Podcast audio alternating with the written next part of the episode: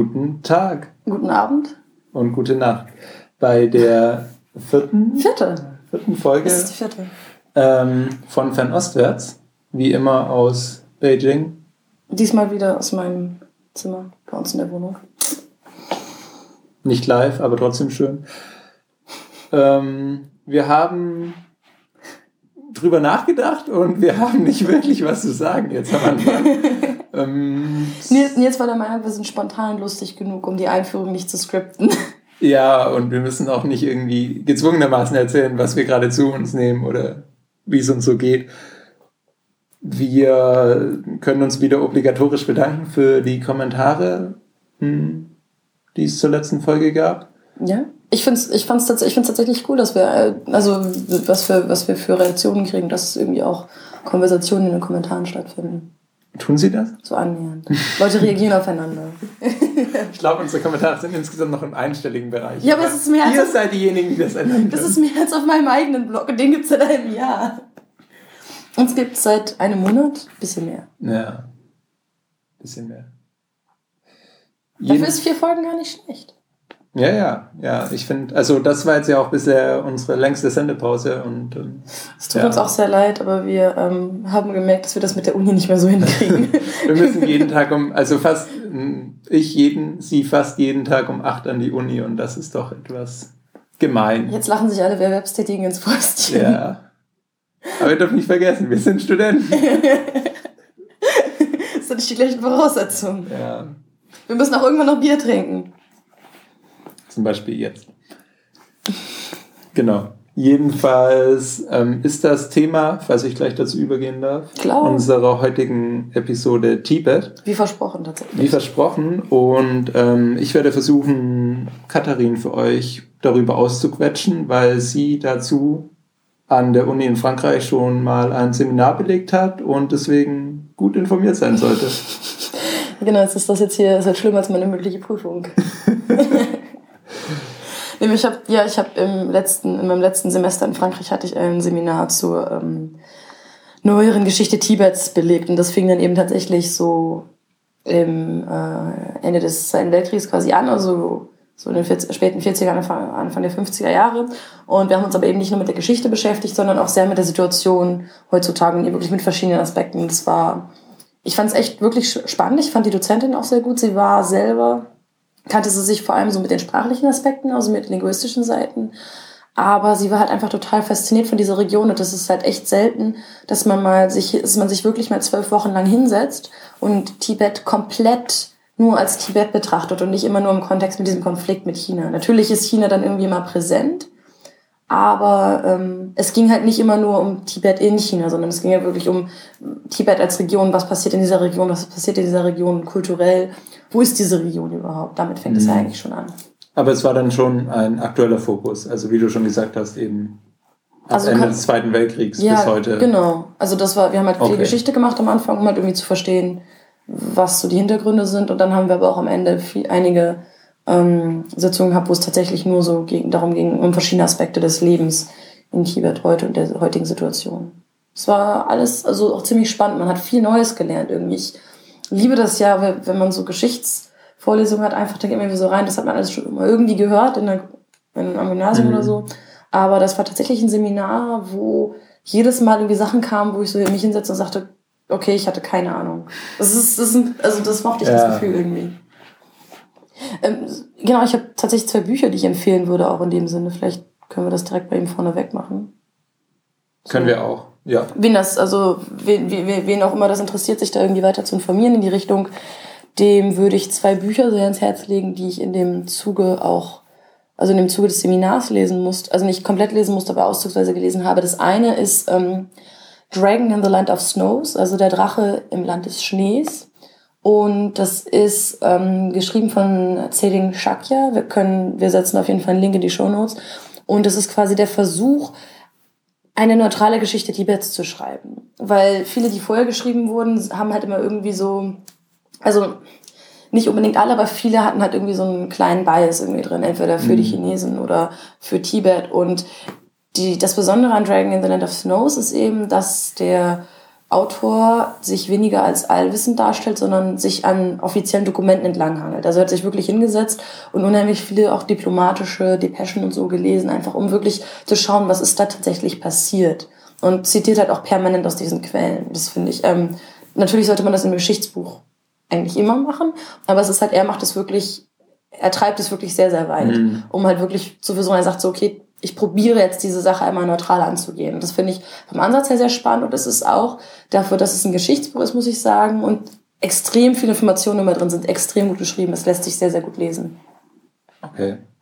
Und das zweite? Das, äh, das zweite habe ich sogar schon in einem, ähm, äh, das zweite habe ich sogar schon in einem Blogpost empfohlen bei mir. Ähm, das ist äh, A Tibetan Revolutionary. Und das finde ich tatsächlich, das ist nicht, okay, also das ist nicht interessant, weil es eine Gesamtgeschichte von Tibet irgendwie bietet, wie Dragon the Land of Snows. Aber ich finde es interessant, weil es eine sehr einzigartige Perspektive auf diese Geschichte darstellt. Also das ist, was geschrieben wurde, ist von einem amerikanischen Historiker und es die, das Material, was er eben benutzt, ist, äh, sind Interviews, die er mit äh, Phunuang gemacht hat. Das war quasi einer der Mitgründer der tibetischen kommunistischen Partei. Also ein Tibeter, der aber selber überzeugter Kommunist war, mhm. aber nicht, äh, also am Anfang nicht, weil die Chinesen ihm gesagt hatten, die chinesische kommunistische Partei gesagt hatte, hier, Kommunismus ist toll, sondern weil er selber während seiner, während seiner Ausbildung in Kontakt mit diesen Ideen gekommen war und eben von seinem Hintergrund aus dann eben sagte, oh, das kann ich total gut auf meine Situation anwenden und das passt irgendwie mhm. total und ähm, ich kann das alles nachvollziehen und er, er stand halt wirklich hinter diesen Ideen hinter und ist dann aber eben auch in die kommunistische Partei eingetreten. Das heißt, man hat diesen Tibeter, also es gibt dann, dann gibt es eben, dadurch entsteht dieser ethnische Konflikt. Er ist aber selber überzeugter Kommunist und er hat halt, das fand ich, also das fand ich persönlich an dem Buch am spannendsten, dass er sich selber quasi als Übersetzer wahrgenommen hat. Also er hatte das Gefühl, also als Vermittler. Genau, Vermittler, ja. als Vermittler zwischen diesen beiden Welten. Das er hatte das Gefühl, er müsste den Kommunisten, die dann in Tibet waren, tibetische Kultur erklären, mhm. damit sie da nicht alles kaputt machen und gleichzeitig auch mit den Tibetern effektiv kommunizieren, damit sie den Tibetern eben Kommunismus erklären können. Mhm. Gleichzeitig hat er eben das Gefühl gehabt, dass er selber irgendwie diese Aufgabe hatte, den Tibetern Kommunismus zu erklären und ihnen beizubringen, warum es gut für sie ist. Und er ist selber auch ähm, er ist selber auch lange äh, im Gefängnis gewesen. Und das ist eben sehr spannend, weil er diese Einstellung, die sich, also wenn man, also jetzt rückblickend, wenn, wenn ich nochmal daran zurückdenke, wie das Buch anfing, das ist quasi was, was sich durch das ganze Buch durchzieht.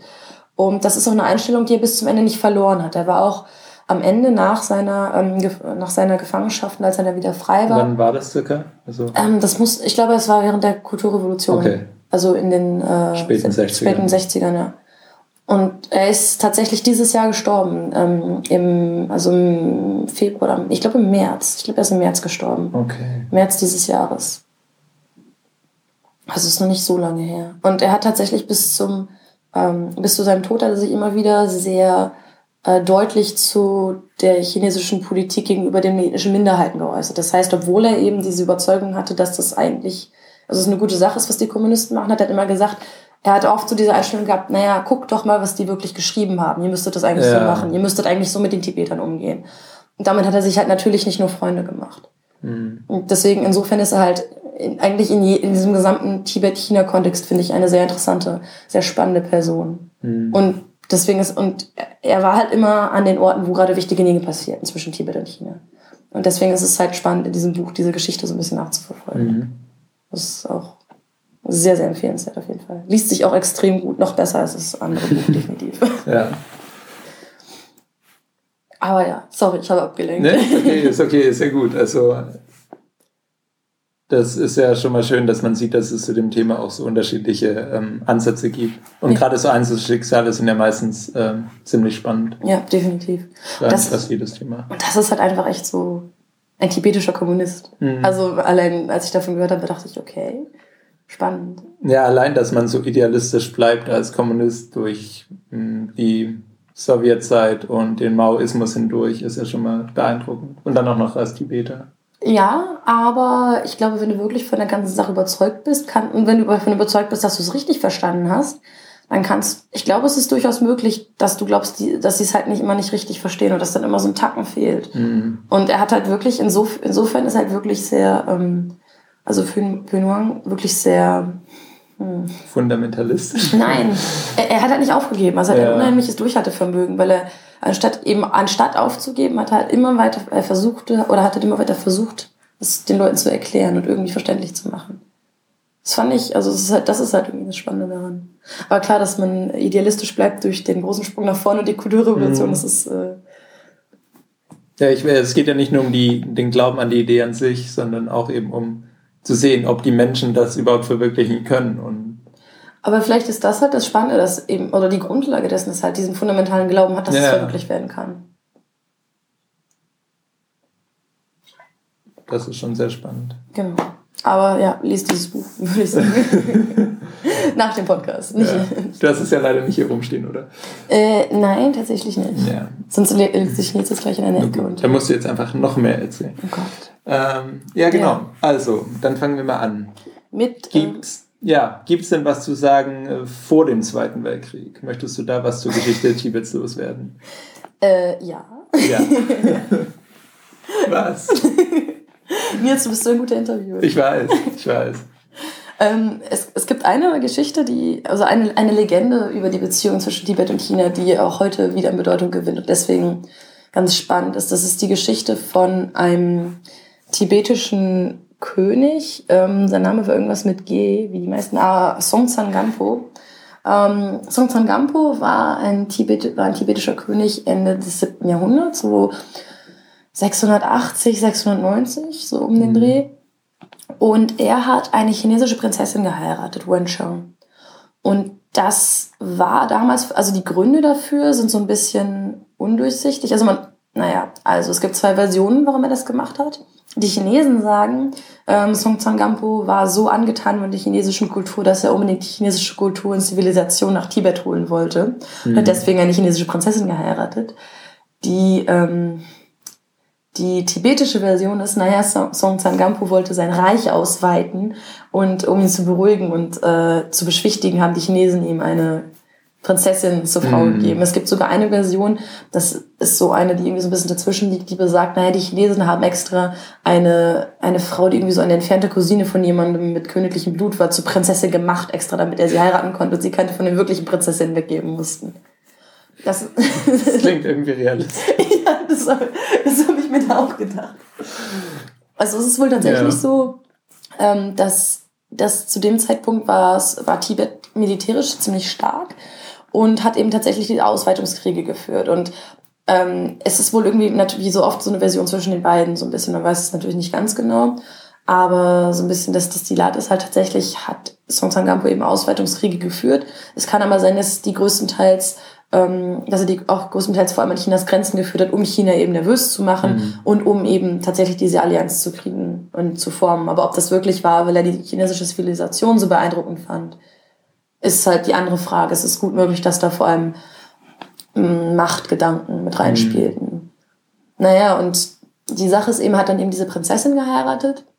Und das ist mittlerweile eben ein Politikum, weil die beiden Länder damals natürlich getrennt waren. Sie hatten getrennte Herrscher. Aber deswegen, also die chinesische Regierung spinnt es halt so ein bisschen heutzutage. Es gibt da jetzt Filme zu und Theaterstücke, die in Tibet aufgeführt werden. Das ist jetzt eine Geschichte, die immer wieder hochkommt, in der sie dann eben sagen, ja, guckt mal, wie weit die Geschichte von China und Tibet zurückgeht. Eigentlich gehören wir schon so lange zusammen, seit dem siebten Jahrhundert. Wir haben uns immer schon mhm. gemacht, die beiden haben sogar geheiratet. Und dann geht es halt auch noch so ein bisschen weiter, so von wegen, dass die Prinzessin Wencheng irgendwie die Zivilisation wirklich nach Tibet gebracht hätte und dass die Tibeter nur wegen ihr gelernt hätten zu schreiben und eine Schriftsprache hätten und ähm, dass sie den Buddhismus nach China, äh, die, die, Religion, ich glaube tatsächlich auch, dass sie irgendwie den Buddhismus mit beeinflusst hätte und so. Mhm. Und ähm, das ist die chinesische Version. Was historisch wahrscheinlicher ist, ist tatsächlich, dass äh, Song Gampo ein extrem fortschrittlicher Herrscher war und die, also die Wissenschaft und die Künste wohl sehr gefördert hat. Und deswegen diese Zeit, diese Zeit war tatsächlich eine Zeit der, ähm, des Wachstums, also des Wachstums in jeder Hinsicht für Tibet. Und das, also aus Historikersicht wird, soweit ich das verstanden habe, eher davon ausgegangen, dass das wegen Song Zangampo war und weniger wegen Wensheng, weil er eben tatsächlich diese Sachen wirklich gezielt angestrebt hat. Und das hört sich halt ja auch so an, als ob er jemand ist, der wirklich genau wusste, was er tat. Mhm. Deswegen halte ich es persönlich auch für wahrscheinlicher, dass diese Heirat mit einer chinesischen Prinzessin mehr aus diesem Machtgedanken erwachsen ist, als aus dieser Ehrfurcht. Das hört sich unwahrscheinlich an für mich. Aber es ist eben was, was heutzutage als ja, Propagandamittel tatsächlich mhm. benutzt wird. Das muss man echt sagen. Aber ja, das ist so, das ist halt echt weit hinten.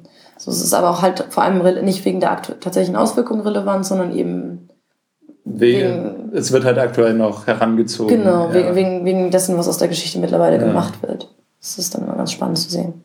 Haben, haben wir sowas in Europa eigentlich irgendwie, wo man so sagt, man geht jetzt tausend Jahre zurück und beziehen uns da drauf noch? Weil das ist ja so eine Tendenz, die man in China, also die es in China durchaus öfters gibt. Das ist eine gute Frage. Wenn, dann hat man sich ja eigentlich immer auf die Griechen bezogen oder auf die Römer. Aber ich glaube noch mehr halt geistesgeschichtlich noch mehr auf die Griechen. Ja, aber niemand würde jetzt noch sagen. Aber also niemand würde sich, also man bezieht sich da geisteswissenschaftlich irgendwie drauf, aber nicht wirklich im Sinne von wir bewegen uns jetzt noch in der Tradition dessen, ja, was die nee, noch gemacht haben. Nee.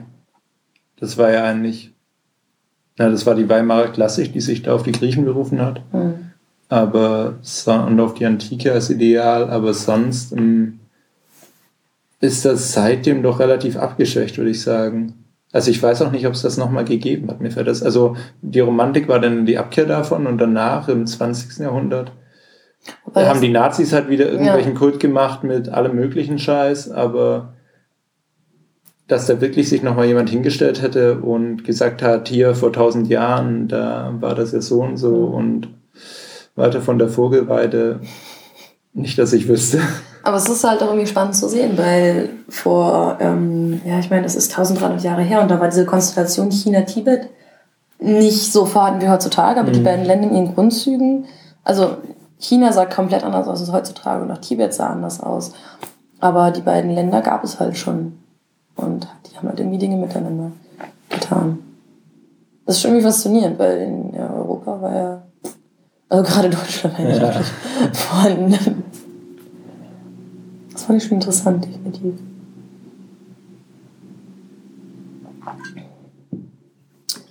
Ja, ja aber dann neuere Geschichte? Oder, mhm. oder, wollen, der Sprung. Oder, oder wollen wir erst drüber reden, wo Tibet eigentlich liegt? Das können wir auch noch kurz sagen, ja. Also, weil. Also eine Karte wird auf jeden Fall auch in den Shownotes sein an dieser Stelle. Ähm, Grundsätzlich ist China ja sehr groß, um das mal so zu sagen. Nein. Und wenn wir jetzt hier mal auf eine richtig praktische Karte, die an der Wand hast, gucken, ähm, dann sehen wir, dass Tibet im Südwesten Chinas liegt. Und ich würde mal sagen, ein Zehntel der Fläche Chinas ja, einnimmt. Ja, vielleicht sogar ein bisschen mehr. Ja, vielleicht so auch ein Neuntel, maximal ein Achtel. Also, äh, um es nochmal ähm, ohne Zahn auszudrücken, es ist ein sehr, sehr großer Teil Chinas, wenn man nur die reine Fläche betrachtet. Das Spannende ist ja auch, dass es zusammen mit Xinjiang noch ein, signifikant, ein ja. signifikanterer Teil Chinas ist. Also das, tatsächlich sind Xinjiang, so auf der Karte ist Xinjiang, Tibet und die innere Mongolei, also alles Regionen, die von ethnischen Minderheiten dominiert sind, traditionell. Mhm. Ähm, und die nicht, also die bei weitem nicht traditionell immer zu China gehört haben, sind die größten Provinzen Chinas, soweit ja. ich das gerade sehe. Ist mir so tatsächlich noch nie aufgefallen. Aber ja, ja. Tibet ist im Südwesten Chinas. Wobei wir jetzt, wenn wir eben, um die Unterscheidung vielleicht auch gleich anzuführen, wenn wir jetzt gerade von Tibet gesprochen haben, dann reden wir von der heutzutage existierenden autonomen Provinz Tibet. Ja, autonome also Region Tibet.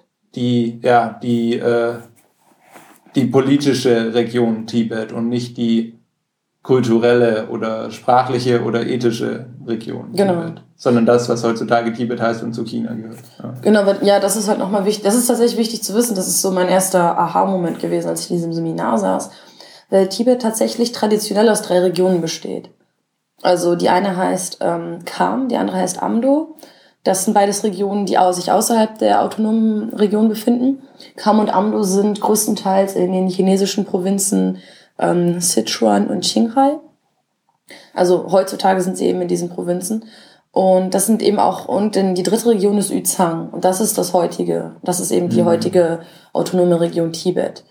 Und was das Spannende ist, dass diese drei Regionen, also das ist nicht nur irgendwie willkürlich, dass man diese drei Regionen benennt, sondern diese drei Regionen haben eine unterschiedliche Kultur Und diese drei Regionen haben unterschiedliche Sprachen.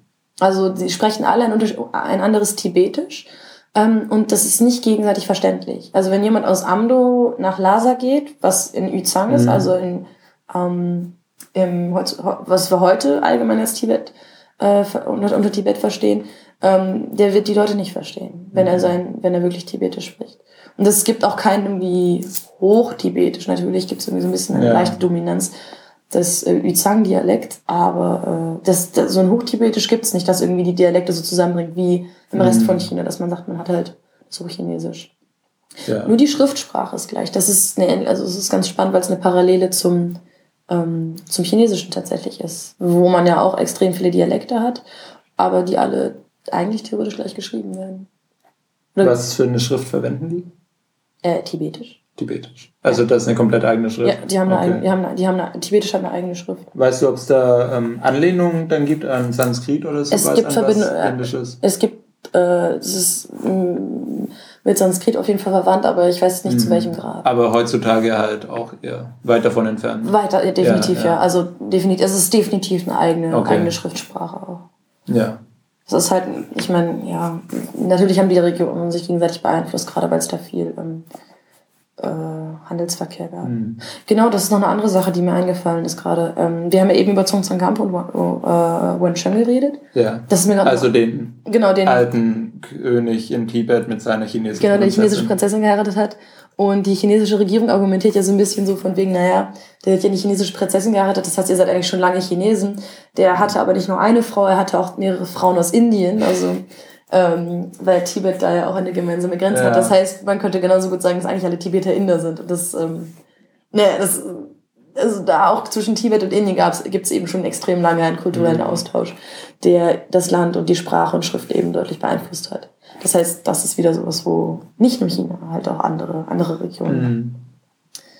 Aber genau, ja, das ist, das ist wichtig zu wissen zur, ähm, Auton zur autonomen Region Tibet.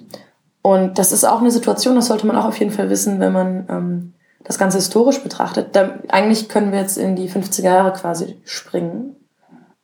Können wir, ja. Sagen. Weil das ist also, das ist halt sinnvoll, darüber zu reden in dem Zusammenhang. Weil nämlich ähm, in den 50ern gab es dann ja tatsächlich etwas, was als Tibet wahrgenommen wurde. Also ob das jetzt ein Land war oder nicht und ob das ein unabhängiger Staat war da war man sich nicht so sicher. Das war ja auch gerade, das war halt gerade nach dem Zweiten Weltkrieg. Mhm. Ähm, in der League of, also in der League of Nations, was ist da der deutsche Name? In der Union der Nationen? Äh, die Vorgänger. Genau, der Vorgänger der Vereinten Nationen. Es war bestimmt nicht Liga der Nationen, aber Nein. deshalb bleiben wir bei League of Nations. Okay, dann. In, in der League of Nations wird Tibet auf jeden Fall nicht drin. Und die Vereinten Nationen hatten sich mit dem Thema nicht beschäftigt. Die hatten nach dem Zweiten Weltkrieg und mit ihrer Gründung und mit dem Koreakrieg und so viel mhm. zu viel zu tun. Das heißt, der wirkliche Status von Tibet in den 50ern war ein bisschen unklar. Es gab aber auf jeden Fall einen Unterschied zwischen China und Tibet. Also Tibet war schon irgendwie eine Entität, ein Land, das da irgendwie vor, alleine vor sich hin existierte. Ja. Und dieses Tibet damals umfasste nur Yuzhang. Also die beiden Regionen Kam, mhm. Kam und Amdo waren Teil Chinas. Das heißt, da haben wir schon mal einen Split zwischen ähm, verschiedenen Regionen Tibets, der halt auch danach dann historisch eine Rolle spielte, weil du halt den kulturellen Unterschied hattest, das ist ein Sprachunterschied. Mhm. Und dann hattest du halt auch den Unterschied, dass die beiden einfach komplett, also die Regionen haben halt auch in den Jahren vor der Invasion durch China eine ganz andere Geschichte durchlebt. Also mhm. das, da gibt's halt deutlich Unterschiede. Genau, und nur noch mal kurz als äh, Wiederholung. Wenn wir jetzt in die 50er Jahre springen, dann äh, ist 49 ähm, am 1. Oktober der Bürgerkrieg zwischen den Republikanern und den Kommunisten in China zu Ende gegangen. Nennt man die die Republikaner auf Deutsch? Nein, das habe ich jetzt gerade gesagt, um es einfach zu machen, weil niemand weiß, was Kuomintang oder Kuomintang ist. Also ich kenne die als Hauptbezeichnung Nationalisten. Ja, ja. Ja, es ja, ja, ja, stimmt schon, ja. Also Nationalisten und Kommunisten also, eigentlich. Ja, ja. Genau. Ich finde halt nationalistisch ist halt eine schlechte Abgrenzung, weil die Kommunisten ja genauso nationalistisch waren. Aber ja, aber es ist ja. alles. Also es ist ja, ja, ja, ja. ja. Jedenfalls Bürgerkrieg. Ähm, die Kommunisten haben gewonnen, die Nationalisten sind nach Taiwan geflüchtet und die Kommunisten hatten dann unter Mao eben ab 49 dann eben auch sofort den Plan, ähm, die noch verlorenen Provinzen auch einzunehmen. Also das war definitiv auf der Tagesordnung ganz weit oben, eben Taiwan einzunehmen, ähm, Tibet und das war es eigentlich. Alles andere hatten sie zu dem Zeitpunkt schon. Aber eben äh, diese Machtausdehnung ähm, war definitiv noch äh, geplant. Und das eben nochmal so voraus, wenn wir jetzt einspringen in diese Zeit. Genau. Und man muss sich, das ist halt auch das, was ich mit den verschiedenen Regionen meinte, man muss sich halt bewusst machen, dass die, ähm, eigentlich muss man noch ein Stückchen weiter zurückgehen, ähm, nämlich was vor dem Bürgerkrieg war. Also, weil vor, also erstmal hat ja wann, in welchem Jahr hat der Kaiser abgedankt? In welchem Jahr wurde die Republik gegründet? Das war 1911. 19, ah, 1905 war die 10. Oktober ja. 1911. Genau, Weil das sieht man, nee, wenn man in Taiwan ist, dann die, äh, die rechnen manchmal noch mit dem ab ihre Jahreszahlen ja, ja. ab dem Gründungsdatum der Republik und das ist der 10.10.1911. Das ist sehr verwirrend. Ich hoffe, ich habe jetzt das Richtige gedacht. Wenn es falsch sein sollte, steht das nachher in den Notes. Ich hoffe mal, keine von den Professoren hören uns hier zu. Ja, ich hoffe auch nicht. Das könnte aber sein. Jedenfalls. Ähm, Genau, also wir hatten, das heißt, wir du wolltest zurückgehen. Genau, ja. wir, hatten, wir hatten die Gründung der Republik und danach war halt, ging es halt bei weitem nicht immer, ähm, irgendwie ging es halt bei weitem nicht immer gut. Also es gab dann die Invasion durch die Japaner, noch, also in den späten 30ern, also noch mhm. vor der, dem Beginn des Zweiten Weltkriegs, wie wir ihn in Europa oft wahrnehmen. Und in Großteil, also zu Großteilen dieser Zeit hatte die Kuomintang, also hatten die Nationalisten, die das die Regierung stellten, wenn sie die Regierung gerade stellten, mhm. äh, tatsächlich bei weitem nicht die Kontrolle über das gesamte Land. Also es war eine Zeit, in der China tatsächlich von den Machtkonstellationen her eher so ein bisschen an das äh, feudale, also Deutschland in, in der Feudalzeit erinnerte, mhm. wo du quasi eine zentrale Regierung hattest, die theoretisch die Macht hatte, aber die einzelnen Provinzen von so Kriegsherren kontrolliert wurden, die irgendwie mit der Regierung so ein bisschen verhandelten oder mit ihr nicht verhandelten. Aber wenn sie es nicht taten, hatte die Regierung oft auch kein Druckmittel ihnen, also keine Möglichkeit, da irgendwas durchzusetzen oder so. Mhm. Also wir sprechen wirklich nicht über einen zentralisierten, einen zentralisierten Staat, der in irgendeiner zentralen Kontrolle ja. unterlag. Und das haben eben die ähm, die Tibeter in den, also die ethnischen Tibeter in den Regionen Kam und Amdo auch deutlich zu spüren gekriegt. Die haben diese ganze wechselhafte Geschichte halt mitgemacht. Diese ganze, so die ganze Sache mit äh, Kaiser abgedankt und dann die ganzen kleinen Scharmütze zwischen uns unterschiedlichen Gruppen, die ganz verschiedenen Kriegsherren ähm, und dann natürlich der Bürgerkrieg. Äh, genau, mhm. erstmal die Invasion durch die Japaner noch und dann natürlich der Bürgerkrieg am Ende. Das ist halt alles, was worunter die gelitten haben, während Yuzhang, also heutiges Tibet, davon weitgehend unberührt geblieben ist tatsächlich. Die waren da schon ihr eigenes Land faktisch. Autonom und deswegen auch ein bisschen ab vom Schuss. Ja. Also nicht autonom, sondern ja, nee, doch autonom es, auch, aber halt ein anderes Land genau, es war, es, es war ein anderes von dem Ganzen Land. wirklich nicht berührt. Genau. Also ja. das ist auch ganz spannend zu sehen, finde ich, weil man daran sieht, dass selbst zum Ende des Zweiten Weltkrieges ähm, in der Region, dass es da halt Länder gab, deren Grenzen nicht klar, also ja, doch, die Grenzen waren die relativ klar definiert, aber es ist halt, nee, also du kannst halt rückblickend nicht wirklich sagen, was die für einen Status hatten. Mhm. Also, weil so Völkerrecht und sowas ist halt, etablierte sich danach alles erst. Und ja, das Land war halt irgendwie da und so faktisch gesehen hatten sie da halt irgendwie die Kontrolle. Das ist halt ein Riesenunterschied von den Grenzen, die dann eben in Europa gezogen wurden, zur gleichen Zeit, wo ja sehr klar war, ähm, wo welches Land begann und welches aufhörte, mhm. gerade nach dem Zweiten Weltkrieg nachdem man dann wieder entschieden hatte, wer wo die Kontrolle hat. Er ist das Lothringen Ping-Pong. Mhm. Genau so. Genau, das war, ähm, das war die Situation ähm, 1951. Man muss dazu noch wissen, dass Tibet, also Yuzhang, soll ich einfach Tibet sagen oder soll ich heute Yuzhang sagen? Na, du, wenn du Tibet sagen willst, müsstest du eigentlich sagen, autonome Region. Gen Tibet, naja, das oder? kommt ja darauf an, wie du Tibet definierst. Ja, aber wenn du, wenn du Yuzhang meinst. Ich, wenn ich, wenn ich Wobei, Yuzhang, Yuzhang meine, wäre, wäre es die äh, autonome Region. Genau, aber man, tendiert, ja. man tendiert ja dazu, Danach hast Tibet, du gerade gefragt. Das, genau. Ja. Man, man tendiert ja dazu, es Tibet zu nennen, weil ähm, ja. das ist mittlerweile so die Bedeutung. Du könntest ja einfach mal, äh, wir sollten wahrscheinlich das Wort groß vermeiden. ähm, Vielleicht müssen wir es halt immer mit sagen. Einmal den, das kulturelle Tibet und einmal das Pro, die Provinz Tibet. Die Region. Ich weiß nicht, die Region. Es ist halt, der Kulturraum Tibet ist dann vielleicht, umschließt dann alle drei Provinzen. Genau. Um das jetzt mal so zu definieren, nach, nach 30. fast 30 Minuten. Ähm, Kulturraum Tibet, alle drei Provinzen. Und wenn wir nur Tibet sagen, dann meinen wir die heutige autonome Region Tibet. Genau. Weil ich glaube, es ist verwirrend, wenn man immer Üzang sagt. Ja, Genau, aber so machen wir es. Tibet. Ja, was ist noch wichtig?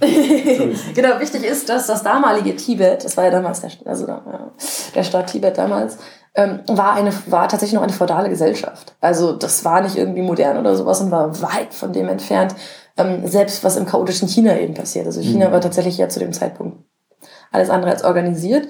Aber Tibet steckte, das muss man tatsächlich sagen, von den gesellschaftlichen Strukturen her noch im tiefsten Mittelalter. Und es gab eben eine Herrschaftsklasse, die, eine Adelsklasse, die das gesamte Land irgendwie dominierte und beherrscht. Und es gab sehr undurchsichtige, also undurchsichtige Mechaniken, wie man dann da auswählte, wer jetzt als nächstes irgendwelche Positionen inne hatte. Und deswegen ist eben auch der Dalai Lama so eine wichtige Figur, weil er dieses ganze System war eben religiös geprägt. Also die Intellektuellen Tibets waren tatsächlich die buddhistischen Mönche, das waren die belesenen Leute, das waren die Leute, die eben wirklich gebildet waren, die eine Bildung überhaupt genießen konnten. Und gleichzeitig gab es eben diese Adelsklasse. Und der Dalai Lama ist ja sowohl ein religiöser Titel, aber ähm, in der Zeit war es eben auch noch ein Poli also und es ist ja, das ist halt umstritten, aber es ist halt auch ein politischer Titel eigentlich. Ja. Das heißt, da war nicht nur das Oberhaupt quasi, also der Oberhaupt des Buddhismus kann man auch nicht sagen. Aber er hat halt einen Das- extrem hohen Rang in, Ja, im Buddhismus ja. und das bedeutete auch, dass er quasi ein Äquivalent in der politischen Welt also des Staates Tibet inne inne hatte.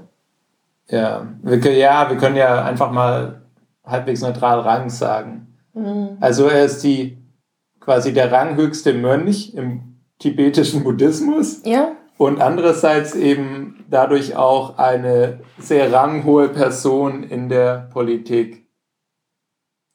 Welchen welches Tibet? ähm, ähm, damals dann ja eigentlich nur ähm, Yuzhang. Tibets, ja. Genau, Yuzhang, Tibets. Ja. Genau. Und Entschuldigung. Äh, das, genau. Und, und was ich halt, das ist zum Beispiel eine Sache, die ich an dem Buch, ähm, äh, Ja, das wäre jetzt noch meine Frage, falls ich da schon einhaken. Wahrscheinlich sollte ich hier schon einhaken, sonst redest du wieder Ich- so viel. ähm, wie, wie ist denn das Verhältnis äh, gewesen? Dann kannst du dazu was sagen. Also zwischen, zwischen dann eben dieser religiösen Schiene, die sehr wichtig war, die auch irgendwie eben dann ja auch politische Geltung hatte und dieser Adelsklasse. das war quasi das Gleiche. Das war quasi das Gleiche. Genau, das war halt eine Herrschaftsklasse. Also es war jetzt nicht so, dass die einen Herrscher irgendwie doof und feudal waren und Nee, die nee. Religiösen dann manchmal gesagt haben, seid doch lieb zu den Menschen, sondern das war schon, als war alles so ein Ja, es, es, gab, es, gab, es gab auch wohl tatsächlich Positionen, die so ein bisschen was von heutzutage, also von heutigen bürokratischen Positionen haben, wo du Mhm. irgendwie Gouverneur einer bestimmten Region bist oder General eine bestimmte Region beherrschst. Aber die wirklich wichtigen Positionen, das war auch alles irgendwie religiös konnotiert. Mhm. Und eben, also mit diesem Adel dann sehr verwachsen alles. Also wie in Deutschland nach Luther quasi. Ja, nee, Ja. deswegen, also deswegen sagt, also wirklich, Ja. wie wir, äh, wir würden sagen, tiefstes Mittelalter. Ja, Mittelalter ist halt, ne? 600 bis 900 nach Christus Ja. in Europa. Und Luther ist halt. Ja, ja, ja, das, das ja, ist das Problem. ja, Ja, aber ja. ja. was sagt man da? Altertum passt auch nicht. Frühe Neuzeit. Weit, weit weg. Dieses Ding nach der Renaissance und vor der Aufklärung. Wie auch immer ihr das nennen wollt. Ihr wisst circa, wann Luther gewirkt hat. Geschichtslehrer würde sich im Grabe umdrehen wahrscheinlich. Ja, vielleicht war, hat er dich einfach nicht gut genug jetzt Da gibt es ein schönes chinesisches Sprichwort. Wenn der, wie war das? Wenn der Sohn nichts lernt, ist der Vater schuld. Das sollte man kleinen Kindern nicht beibringen. Ähm, Definitiv nicht. okay, aber zurück zum Thema. Genau, ich wollte eigentlich noch was sagen. Ja, genau. Um nochmal diesen Unterschied zwischen den Regionen Kamodamdo und Yuzhang zu illustrieren. Das fand ich ganz spannend in diesem Buch A Tibetan Revolutionary, Mhm. also ein tibetischer Revolutionär. Ähm, dieser Mensch, Pyn Pynwang, ist halt, der kommt aus, ähm, oh Gott, er kommt entweder aus Kam oder aus Amdo. Ich glaube, er kommt aus Kam. Ich bin mir ziemlich sicher, er kommt aus Kam. Und er ist dann aus irgendeinem Grund ähm, nach, also er ist, er ist dann, weil er politisch verfolgt wurde, nach, nach Yuzhang gegangen. Also nach, in das, quasi in, in das Land Tibet damals. Und er ist eben dahin gegangen und Er kam aus einem Teil des Landes, wo ein Kriegsheer die Region quasi komplett autoritär beherrschte und alles kontrollieren konnte. Das heißt, er, sein Leben war schon ziemlich scheiße. Mhm. Und das war alles sehr, also die, die Tibeter fühlten sich halt unterdrückt von den Han-Chinesen schon damals. Aber als er nach Tibet gegangen ist, dachte er, ach du Scheiße, wie kann es sein, dass dieses Land ähm, sich in so einem Zustand befindet? Also er ist tatsächlich hingegangen und hat diese ähm, verkrustete, langsame, feudale Gesellschaft mhm. gesehen und konnte sich halt, er, er, hat, er hat es halt tatsächlich nicht verstanden. Also selbst für ihn als ethnischen Tibeter war es halt ein Schock, in dieses Land zu kommen, dass selbst, also das halt auch für ihn unheimlich rückständig wirkt und weil er halt auch eben die Unterschiede zwischen den verschiedenen Klassen gesehen hat und wie quasi die Leute in den unteren Klassen behandelt wurden. Das, und das finde ich halt, das fand ich halt interessant, weil es eben diesen krassen Unterschied wirklich illustrierte und auch die Situation, in der sich Tibet damals befand. So allein vom mhm. gesellschaftlichen Niveau her. Und auf internationalem Niveau, das wird, wird, wird, spielte dann halt während der Invasion eine Rolle, war Tibet quasi auch komplett isoliert. Sie hatten halt nie irgendwie sich in irgendwie Weltpolitik angemischt oder so, sondern hatten halt wirklich ihr Ding so gemacht. Ja. Und bisher hatten sie auch mit niemandem Probleme gehabt. Das heißt, es war auch nie irgendwie wichtig gewesen. Sie hatten. Das ideale Opfer einer Invasion. ja. Tatsächlich, ja. Sie hatten halt so ein bisschen Verbindung mit Indien mhm. und ähm, über Bande wohl auch Kontakte mit Großbritannien. Aber das waren anscheinend wirklich die einzigen Länder, die irgendwie wirklich wussten, was in Tibet, also annähernd irgendwie Tibet verstanden haben. Leute hatten, die vielleicht ein bisschen tibetisch konnten. Also das ist schon, das, ich, also man muss sich halt echt bewusst machen, wie isoliert dieses Land war. Sie haben halt ihr eigenes Ding durchgezogen. Und wenn du in den späten 40ern eine feudale Gesellschaft hast, das ist echt was, was man sich oft nicht bewusst macht. Mhm. Das ist auch wieder eins der Dinge gewesen, wo ich dachte, okay, wow. Spannend. Ja. Ja. Noch Fragen? Also die wird immer. Nein, ähm, dann sind wir jetzt im Jahr 51. Genau, wenn man Chapter mal setzen. Mach mal besser. Und diesmal nicht wieder alle löschen. Hoffentlich werde ich jede Folge drauf rumhaken. ähm, Jetzt macht er sich eine Notiz. 51. Ähm, da ähm, war dann plötzlich was los in der feudalen Gesellschaft. Äh, naja, erstmal nicht direkt in der feudalen Gesellschaft. Ja, also, äh, sie haben sich ein bisschen aufgeregt. Also tatsächlich hat die PLA Tibet ja nicht in einem Schwung, also genau, PLA, People's Liberation Army, also Volksbefreiungsarmee. Mhm. Ha. ha. Dein Deutsch, so gut. ähm, die kann ich trotzdem PLA sagen? Ja, du kannst PLA sagen. Wir haben ja gerade etabliert, was es ist. So funktioniert das. Man sagt, dass etwas ist, dann verwendet man die Abkürzung. Aber es ist ja eigentlich ein deutscher Podcast. Ach, Deutsch, Schmolch.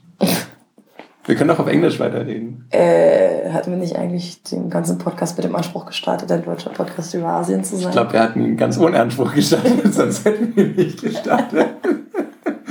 Aber ähm, ja, nein. Stimmt, sonst hätte ich. Also, okay. Also, ja, okay, Moment, ich sag das lieber nicht. Fokus, Fokus. Man muss dazu sagen, dass Nils vor der Episode mehrere Minuten lang kein Wi-Fi hatte und dann bestimmt fünf Minuten lang damit verbracht hat, ähm, klassische Buchtitel, äh, aus klassischen Buchtiteln und dem Wort Wi-Fi irgendwie schlechten Wortspiele zu machen. Ich habe es nicht nur versucht, ich habe es auch geschafft. okay, die Wortspiele ja, hast du gemacht. Ja, ja, ja, ja, ja, ja, ja. Okay.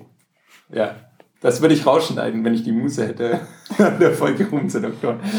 Jedenfalls 51 die PLA, die macht jetzt Dinge.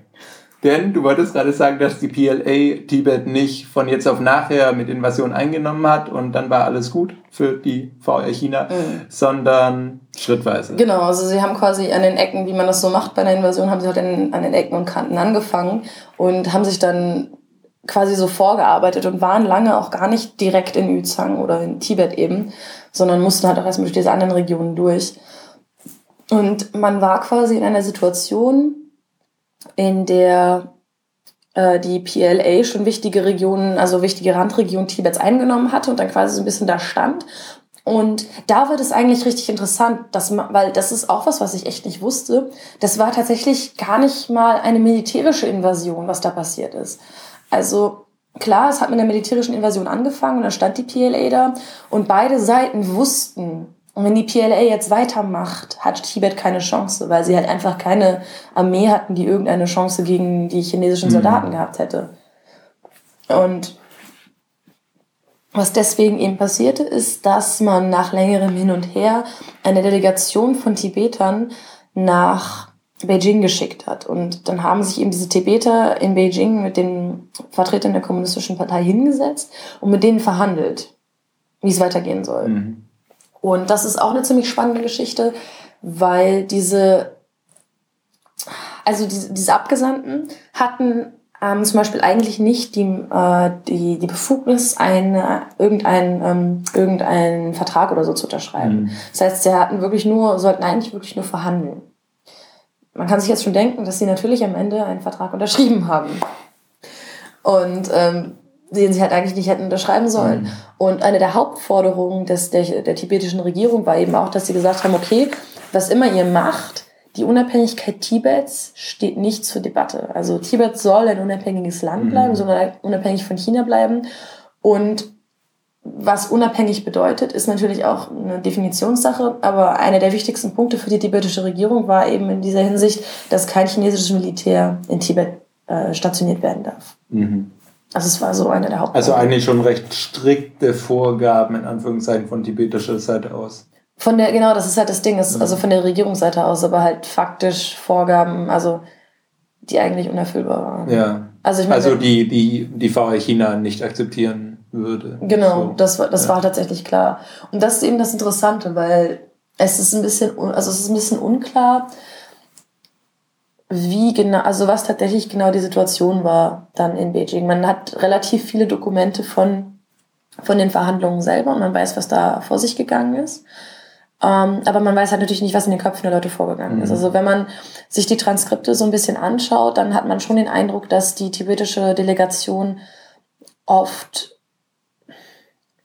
in vielen Fällen ein bisschen naiv war tatsächlich und nicht wirklich, also oft nicht wirklich die Bedeutung der Dinge verstanden hat, die dort entschieden wurden. Mhm.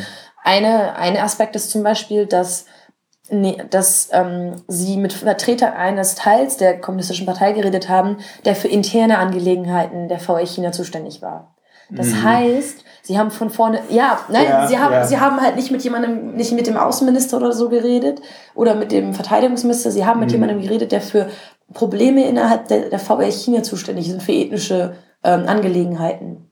Wo halt schon klar war, das war halt einfach eine total klare Botschaft, die KP China sagte halt, ähm, wir gehen sowieso davon aus, das ist ein internes Problem, das hat irgendwas mit uns in unserem Land zu tun. Mhm. Was halt, ja, ja, mhm, also es ist halt schon ein ziemlich klares Zeichen, ähm, in der, also würde ich mal sagen, so diplomatisch gesehen. Aber ähm, die, in der Diplomatie hatte Tibet tatsächlich wenig Erfahrung zu dem Zeitpunkt und das hat da zum Beispiel keiner gemerkt. Und im Endeffekt war das, also die Vereinbarung, die dann dabei herausgekommen ist, die 17-Punkte-Vereinbarung, oder 17-Point-Agreement, war tatsächlich im Wesentlichen das, was die chinesische Regierung vorgegeben hat. Also es gab viele Punkte, über die lange diskutiert wurde. Eine Sache ist zum Beispiel, dass oft, das ist halt auch so was, die, die Tibeter bekamen halt diese Version vorgelegt. Und weil die Kommunisten ja gerade das neue kommunistische Vokabular quasi eingeführt hatten, gab es bei der Übersetzung halt total viele Diskussionen, weil man nie wusste, wie man das ins Tibetisch mhm. übersetzen sollte. Es gab halt auch viele Punkte, wo die Tibeter dann auch nicht genau wussten, was diese kommunistischen Wörter, also sie konnten sie übersetzen, aber das bedeutete halt nicht, dass sie die Implikationen dieses Wortes genau ja, verstanden haben. Ja. Also zum Beispiel, wenn ähm, das, also es gab ein Wort, mit dem die Kommunisten Tibet eben benennen wollten. Und dieses Wort ähm, hatte halt quasi die Bedeutung, dass es wirklich ein untergeordneter Teil der, äh, der VR China war. Und das hatte nichts irgendwie mit Eigenständigkeit oder so mhm. zu tun. Und das sind so Sachen, die der tibetischen Delegation dann eben nicht bewusst waren. Aber long story short, die tibetische Delegation hat dieses 17-Point-Agreement, diese 17-Punkte-Vereinbarung unterschrieben, obwohl sie dazu nicht befugt war. Eins. Zwei, gibt es, ähm, haben sie nicht mit ihren eigenen Namensstempeln gestempelt, weil du ja in China nicht äh, damals nicht unterschrieben hast, sondern du hast ja deinen Namensstempel gehabt, mhm. wo der Name eingraviert war, damit gestempelt. Und das ist, glaube ich, mittlerweile sogar, das weiß man sicher, dass sie nicht ihre eigenen Stempel dabei hatten. Das heißt, es wurden dann extra Stempel gemacht, damit sie diese Vereinbarung stempeln konnten. Also nochmal ein Punkt, wo man sieht, dass sie eigentlich gar nichts hätten unterschreiben sollen. Und was halt auch ein Punkt ist, wo man sagt, naja, vielleicht waren sie ja irgendwie, also man sieht halt auch, dass die chinesische Regierung wahrscheinlich wirklich Druck gemacht hat. Mhm. Und also genau den Punkt gibt es noch.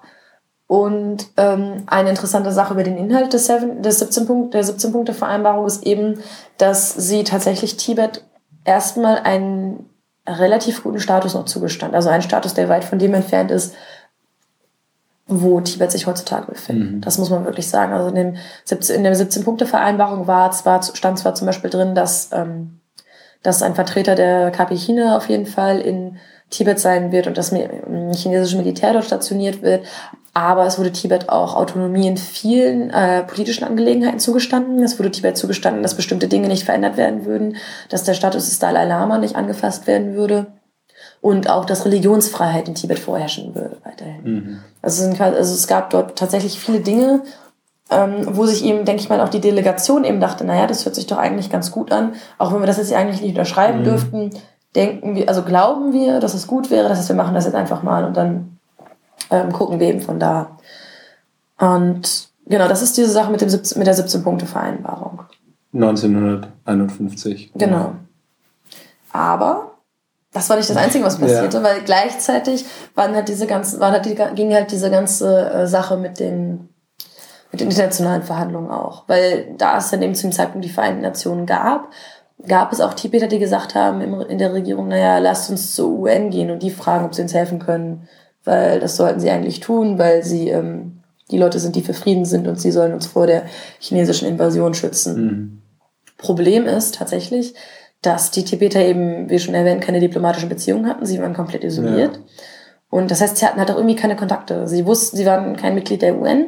Sie wussten nicht, wie das System funktioniert. Sie verstanden das System tatsächlich nicht und mussten sich wohl wirklich Hilfe von einem indischen Diplomaten holen, um überhaupt einen Antrag für die UN zu schreiben, ähm, indem sie halt diesen Antrag stellten, dass mhm. ihr, ihr Fall quasi in der UN verhandelt wird, weil sie niemanden hatten, der gut genug Englisch sprach. Ja. Also in der, in der Regierung das. Und das ist halt schon eine ziemlich krasse Sache. Das heißt, sie haben eben probiert, diesen Fall vor die UN zu bringen. Das hat nicht wirklich funktioniert, weil zur gleichen Zeit eben der Koreakrieg vor sich ging und niemand wirklich China verärgern wollte. Also man hat halt sowieso schon diese Front da hinten und man wollte sich dann nicht noch ja. irgendwo einmischen, wo China ohnehin schon sagte, naja, das sind sowieso unsere eigenen Angelegenheiten. Und außerdem war es so, dass man ein Mitglied der UN brauchte, das quasi die, diesen Antrag sponsort. Also man brauchte jemanden, der sagt, okay, wir setzen diesen, ein Mitglied der UN das sagt, wir setzen diesen Punkt auf die Tagesordnung. Mhm. Das heißt, die tibetische Delegation war, soweit ich mich erinnere, tatsächlich in New York.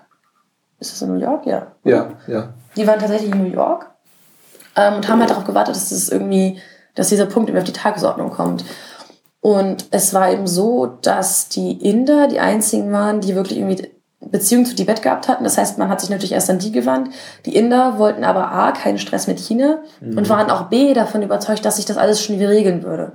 Also, oder erledigen würde. Sie waren halt so, ach, das wird alles nicht so schlimm, stellt euch mal nicht so an. Mhm.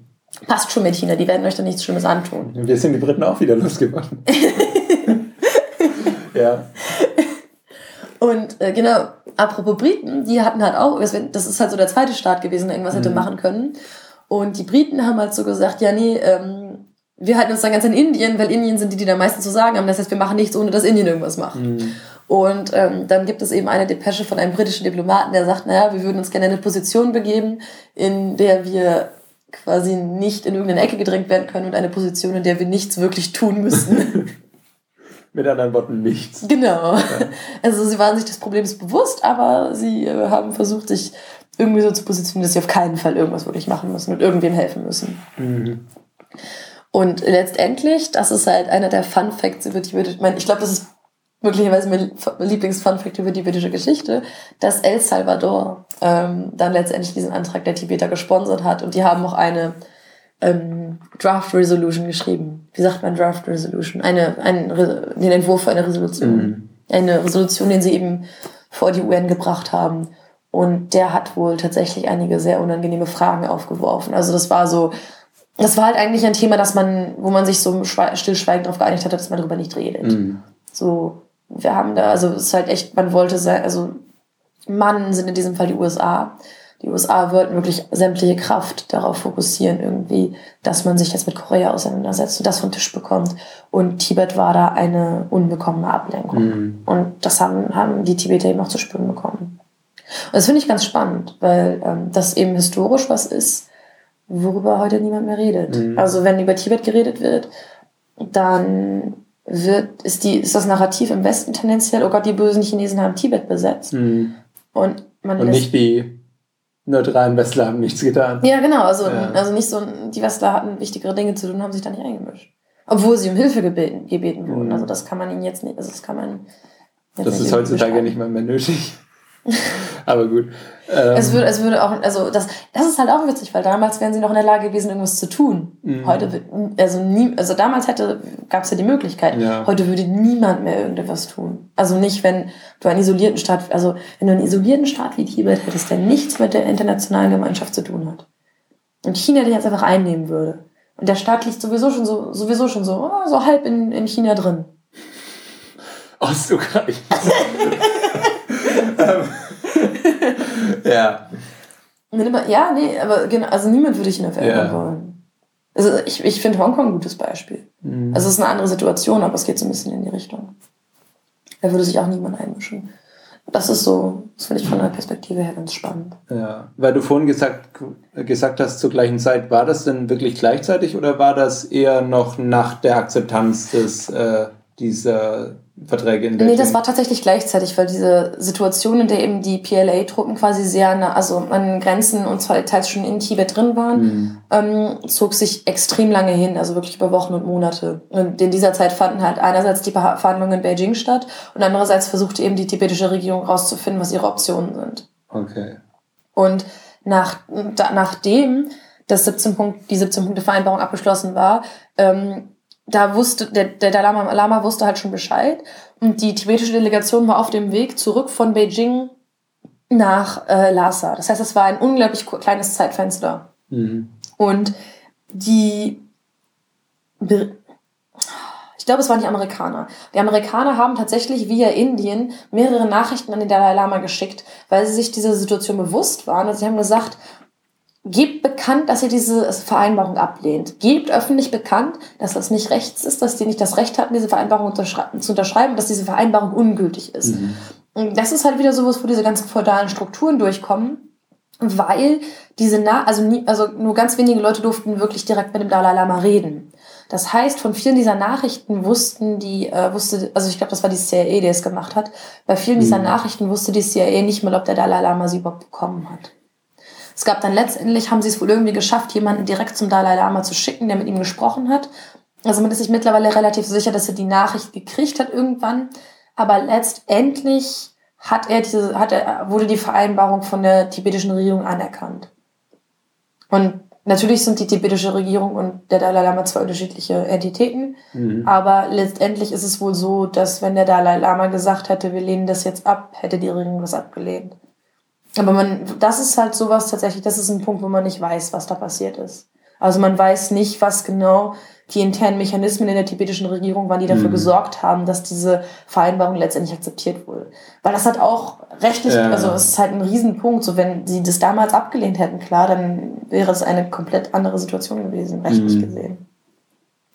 Sie hätten halt irgendwie noch einen Hebel gegen die Chinesen gehabt. Also haben die USA quasi damals auch schon so langfristig gedacht, dass sie gedacht haben, wir ärgern die Kommunisten jetzt gerade in Korea, aber dann in zehn Jahren dann wieder in Tibet oder was, was genau war da dann der Grund für die USA doch irgendwie mit der CIA da ein bisschen mitzumischen? Nee, ich glaube, dass ähm, Einmal dieses Niveau UN, das ist halt noch ein ganzes Stück höher als das, was die einzelnen CIA-Leute da gemacht haben. Aber in der CIA mhm. gab es ja Leute, die für die einzelnen Regionen abgestellt waren. Das heißt, die waren dann eh damit befasst und wussten, was da vor sich ging. Und haben eben versucht, die, ähm, die, die amerikanischen Interessen dort zu vertreten. Und von daher ist das nichts, was irgendwie also mich persönlich überrascht es nicht. Also sie waren halt irgendwie so, wussten, dass da irgendwie was vor sich ging und haben sich da so eingemischt. Mhm. Aber sie haben sich eben nicht auf höchster, höchster Ebene eingemischt, wo es wirklich was geändert hätte. Sie haben eben versucht, die tibetische Regierung in ihrem Sinne zu beeinflussen. Mhm. Aber nicht so, also nicht, sie haben nichts getan, was wirklich den Tibetern geholfen hätte. Ja. Und ich denke mal, das war auch eine Situation, in der es natürlich tausend Stimmen gab, wo die Hälfte gesagt hat, lehnt es ab und die Hälfte gesagt hat, lass die Chinesen rein, damit wir unsere Ruhe haben. Mhm. Also ich glaube, das muss man sich schon so vorstellen. das finde ich halt, also ich finde das halt krass. Das ist auch was, was ich in diesem Buch ähm, The Dragon in the Land of Snows extrem gut geschrieben, also extrem gut beschrieben finde, weil allein weil sich Zeding Chuck ja halt immer nur auf diese Dokumente bezieht, man hat halt, du hast halt all diese ganzen Dokumente, die alle in diesem winzigen Zeitraum, also wirklich, also für geschichtliche Verhältnisse ist es ein unheimlich kurzer Zeitraum, der in diesem kurzen Zeitraum datiert sind, wo du halt siehst, was da alles vor sich ging an verschiedenen Ecken und Enden und wie dann letztendlich diese Situation zustande gekommen ist, in der Tibet dann ähm, Teil von China wurde. Mhm. Aber das, und genau, und daraufhin, nachdem der Dalai Lama gesagt hat, okay, wir machen nichts, also, weil eine Ablehnung der Vereinbarung hätte halt nur bedeutet, sie hätten verhindern müssen, dass die Chinesen, die sowieso schon auf dem Weg nach Lhasa waren, dass sie dorthin kommen. Mhm. Und dann haben sie gesagt, okay, wir machen nichts. Das heißt, es ist so ein bisschen dieses ähm, stillschweigendes Einvernehmen. Also so, mhm. sie haben es halt dann akzeptiert und dann kamen die Chinesen eben nach Lhasa und dann mit den, kamen mit den chinesischen ähm, Vertretern eben auch die Soldaten und die Armee. Und so ist Tibet tatsächlich dann letztendlich besetzt worden. Das heißt, es war. Ohne Waffengewalt. Genau, es, war, es gab Waffengewalt, aber es war dabei weitem kein Krieg oder so, mhm. das Land irgendwie komplett überzogen und dann eingenommen wurde nach vielen Kämpfen. Es hat sehr viel, sehr viel Diplomatie irgendwie gewesen. Ja, also es, ja, es gab ja eben, es gab ja, wo so wie ich das gelesen hatte, eine Schlacht irgendwann am Anfang bei, mhm. wie hieß die Stadt?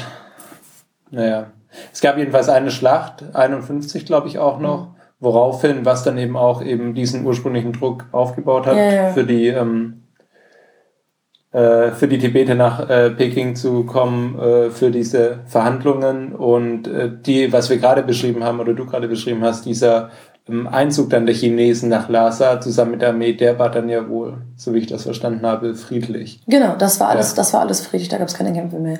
Ich glaube, die Schlacht da war wie so oft irgendein Fluss involviert, glaube ich sogar. Mhm. Und ich meine, aber da will ich jetzt wirklich nichts Falsches sagen. Ich meine, dass eine der Städte, die eingenommen wurde, die sehr bedeutend war, Kamduwa oder sowas. Es ist halt, ich fand es immer verwirrend, weil das eine, es war ein Name, der sich irgendwie anhörte wie eine Mischung aus den beiden Provi also mhm. Gebieten, die nicht Yuzhang sind. Ja. Also das müssen wir auf jeden Fall okay. danach nachgucken ja. und in den äh, Shownotes aufschreiben. Nils schreibt das jetzt alles mit. Mhm. Ganz old fashioned. ja, weil tippen würde ja Geräusche machen. Ja, und wir haben kein gutes Mikro. Das sind die, die ähm, First World Kompromisse im Leben. Das sind, äh, das sind die Hints, dass äh, wir uns über Flatters freuen. Mhm. Und uns auch den letzten, die wir letzten. Für bessere Stifte. Geräuscharm auf hochwertigem Papier. Wir ja, haben uns aber die letzten Wochen über Flatters gefreut, das muss man ja. tatsächlich sagen. Aber genau. Das, das war es tatsächlich so 51. Ähm, mhm. Also, was da im Wesentlichen Ding passiert ist. Wir haben recht, das heißt, ja. Wir haben recht schon viel geredet. Ja, so. ich weiß. Ähm, der, genau, also 51, äh, Ende 51 Zwischenstand. Äh, Tibet hat die Konditionen äh, der VW China akzeptiert. Genau. Aber noch ist alles quasi, alle sind halbwegs shiny happy people. Es gab noch keinen Krieg, der Dalai Lama ist noch nicht im Exil ja. und ähm, nicht ideal, aber und den Tibetern ging es auch am Anfang tatsächlich war es noch also relativ okay. Aber es fing, also die Spannung fing halt schon extrem früh an. Also es ging zum Beispiel damit los, dass es in Tibet, ich glaube in Tibet gab es, in Lhasa gab es zwei Autos. Eins mhm. davon gehörte dem Dalai Lama, eins davon gehörte irgendeinem anderen hohen, hochrangigen ähm, äh, Politiker. Und die Generäle der PLA kamen halt mit den riesigen, also mit ihren Armee-Trucks dahin und so und sind dann mhm. irgendwie durch die Straßen gefahren. Und es gab halt unheimlich viele Clashes, also Konfrontationen irgendwie zwischen der PLA und den normalen Tibetern. Das heißt, diese Konflikte und die Gewalt zwischen den beiden Gruppen fing halt wirklich direkt am Anfang an. Und das ist auch wieder was, was man, finde ich, in diesem Buch von, äh, in diesem Pyongyang, über, also über der Tibetan Revolutionary, mhm. ähm, dass man da sehr gut sieht, wo er halt wirklich selber beschreibt, wie er das wahrgenommen hat, weil Pyongyang ist, dieser Tibeter ist eben mit der PLA nach Lhasa gekommen und hat er war Teil der Besatzer, aber Tibeter mhm. und hat wahrgenommen, wie dieser Clash eben stattfand. Und wenn er diese Sachen beschreibt, dann merkt man ihm so ein bisschen die Verzweiflung an, weil er da so steht. Und das ist halt dieser Moment, in dem er denkt, die PLA versteht nicht, was mhm. sie da tut. Und gleichzeitig verstehen diese einfachen, groben Soldaten auch die Ideale nicht, für die sie eigentlich kämpfen, für die sie einstehen sollten. Das heißt, theoretisch war, gab es halt eben diese Konditionen, aber das hieß lange noch nicht, dass die irgendwie on the ground, also wirklich da vor Ort komplett eingehalten ja. wurden. Was halt passiert, wenn du eine Armee in einem Land hast. Also die Soldaten werden nicht immer tun, was du von ihnen erwartest. Mhm. Und Menschen sind nicht immer nett. Das, ähm, ja, das ist halt genau die offizielle Situation blieb dann erstmal einige Jahre die gleiche, aber es gab halt auf jeden Fall Spannungen, mhm. weil das, äh, das sollte man auch wissen, um dann zu verstehen, wie es dann weitergeht, glaube ich. Genau. Und wie man das, glaube ich, schon ein bisschen rausgehört hat, geht es nicht ganz so gut weiter. Nämlich springen wir jetzt in das Jahr 1959.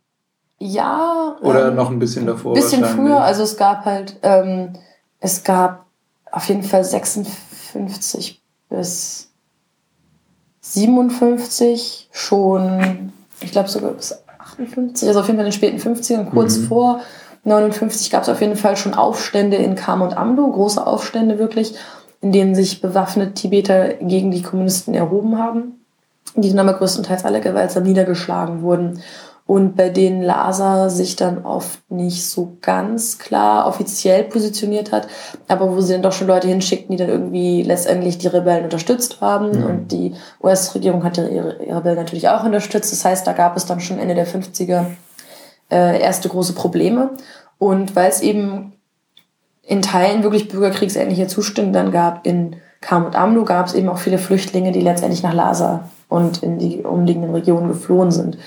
Das heißt, da hat man dann auch mitbekommen, dass es alles nicht so gut lief und man merkt ja auch selber, dass es ein Laster, dass es Probleme gab mhm. und dass es alles nicht so funktionierte, wie man, sich, wie man das erwartet hatte. Und deswegen kam es dann eben 1959 auch zu Aufständen in Lhasa selber. Und das ist halt auch eine ziemlich komische Geschichte gewesen, weil äh, das, die Details weiß ich tatsächlich auch nicht genau, aber es gab wohl irgendwie, die, die groben Linien sind, dass die chinesische Militärregierung, die in Lhasa war, also ein Offizieller dort, ein, irgendein Offizier hat den Dalai Lama zu irgendeiner Performance eingeladen von einer Tanztruppe. Und das war alles irgendwie ein bisschen komisch, weil die Bedingungen, die daran geknüpft haben, merkwürdig waren. Erstmal war der Ort irgendwie komisch, weil es irgendein Militärhauptquartier mhm. war, wo er hin eingeladen werden sollte. Dann hieß es noch irgendwie, ja, nee, deine Bodyguards bringst du beim Leben nicht mit und wir halten das alles geheim und niemand soll davon wissen. Ähm, wir sorgen schon für deine Sicherheit. Mhm das war so, wenn du das dem höchsten, höchstrangigen Politiker eines Staates sagst, den du so quasi besetzt hast, dann, äh, also es hört sich halt tatsächlich merkwürdig an. Also soweit ich weiß, weiß man tatsächlich nicht, was da die Pläne waren, mhm. aber es hörte sich halt so an, als ob sie ihn irgendwie festnehmen wollten. Ja. Ne? Und deswegen haben sie es halt natürlich geheim gehalten. Und das Ding ist, es ist dann halt rausgekommen kurz vorher. Und daraufhin haben dann eben in, gab es dann eben auch in Lhasa selber riesige Proteste, äh, und wirklich Menschenmassen, die sich irgendwie da auf die Straßen begeben haben und für die Sicherheit des, also für die Sicherheit des Dalai Lama und gegen die chinesische Besatzung eben demonstriert haben. Und das kumulierte dann alles in dieser Flucht des Dalai Lamas ins Exil mhm. nach Indien und in der kompletten Niederschlagung dieses Aufstandes und in der, das war der Punkt, an dem wirklich eine quasi zu dem Zeitpunkt eine Militärdiktatur dann in, in Tibet errichtet wurde, eine komplette mhm. Militärherrschaft. Also zu dem Zeitpunkt hat China dann gesagt, okay, 17 Punkte ist uns alles egal, macht uns hier keinen Stress, wir mhm. setzen das jetzt alles durch. Wir haben es acht Jahre lang probiert, irgendwie nett zu sein. Das ist euer Dank. Jetzt reden wir mal Tacheles. Mhm. Also das ist so wirklich ein bisschen das gewesen, was dann passiert ist. Und allein dadurch, dass der Dalai Lama eben geflohen ist, war, hat er natürlich auch ein politisches Statement gesetzt. Ja. Also das war seine Aussage, okay, das ist nicht in Ordnung, ich stimme dem nicht mehr zu, was ja in 51 noch so sein, sein, sein Standpunkt gewesen war. Zumindest das, was offiziell durchkam. Und ähm, gleichzeitig war ihm auch bewusst, dass er wahrscheinlich nicht nach China, nach Tibet zurückkommen würde. Mhm. Also das. Ja, ist natürlich auch so eine Kapitulation sein. erstmal, dass man. Ja, das auf jeden Fall. Aber ja, einerseits Kapitulation, aber andererseits eben auch das erste Mal diese klare ähm, dieses klare, okay, das ist nicht, also. Ja, auch eine Abgrenzung. Ja. Genau, genau. Es ist so ein, so ein Zwischending irgendwie. Und die muss auch damals schon bewusst gewesen sein, weil er war ja in dieser Situation, er hatte im Endeffekt sich ja, er hatte ja die Regeln der chinesischen Regierung befolgt, acht Jahre lang. Mhm. Und sah dann, dass er trotzdem wahrscheinlich in Gefahr war und irgendwie getötet oder festgenommen werden sollte. Und ich glaube, wenn du das bemerkst, dann ist dir auch klar, dass du nichts tun, selbst wenn, wenn du selbst durch so ein Verhalten dich in Gefahr begibst, einfach nur durch deine Position und den Rang, den du hast, Mhm. dann weißt du halt auch wahrscheinlich, dass du keine Optionen hast. Weißt du, ob er geflohen ist, quasi wer der Auf, während der Aufstand da so im Gange war und alles gerade so ein bisschen Soweit ich weiß schon, ja. im Umbruch war oder erst so quasi kurz vor Ende, als es schon richtig mies aussah? Ach, wie gen Also er war, war auf jeden Fall während der Aufstände, aber ich glaube, bevor dieser, ähm, bevor dieses, dieser Clampdown, Ja, der. Ähm, also dieser Crackdown irgendwie. ja, vielleicht fällt uns noch ein schönes deutsches Wort. so ein bisschen Thema deutscher Podcast. Also bevor die chinesische Regierung wirklich angefangen hat, hart Der, vorzugehen. der Eingriff. halt, Genau, ja, weil das einer- härtere Durchgreifen der Chinesen. Genau, aber einer der Gründe für das härtere Durchgreifen war natürlich auch, dass der Dalai Lama geflohen war. Okay. Also das, das, war, das, waren, das waren halt alles Ereignisse, die so, Hm. ähm, so mich, kumulierten. ja, und halt ineinander, ineinander kumulieren. Ja? Kum ah, Kulminieren, kul- ah, nee, Kul- kulminieren, kulminieren, ja. Culminated, ja, kulminieren, Ja, ja, ja. Aber das floss alles so ein bisschen ineinander und das war wohl alles ein ziemlich großes Chaos. Allein auch diese Flucht, das war halt auch niemand weiß wirklich, was da passiert wäre bei dieser Vorstellung, vor diesem Tanz und dieser, dieser Theatertruppe. Hm. Niemand weiß es wirklich. Und es kann auch sein, dass es irgendwie total harmlos gewesen wäre, aber es hört sich einfach nicht so an. Hm. Von daher ist es schon, ähm, ja, es ist, ich, ich finde es total interessant. Ja. Aber ja, da haben dann eigentlich, das ist so geschichtlich das Wesentliche, weil da an dem Punkt stehen wir jetzt. Also an Mhm. dem Punkt stecken wir jetzt halt immer noch fest. So, also Also seitdem gab es auch keine weiteren großen Aufstände oder sonstigen Unruhen. Unruhen gab es schon. Ja, aber also, ja, also aber halt nichts, nichts. was wirklich politisch etwas an der Ja. Situation geändert hätte. Es gab in den späten 80ern quasi parallel zu Tien, also kurz vor Tiananmen auch nochmal andere Aufstände. Und es gab 2008, das haben einige vielleicht mitbekommen, große Aufstände. Ähm, wo man zweite, wo 2008, das war ja auch kurz vor der, das war kurz vor den Olympischen Spielen in Beijing, Mhm. wo wir hier, wenn man aus dem Fenster guckt, äh, den ja. Olympischen Park sieht. Gerade nicht, aber dazu kommen wir später.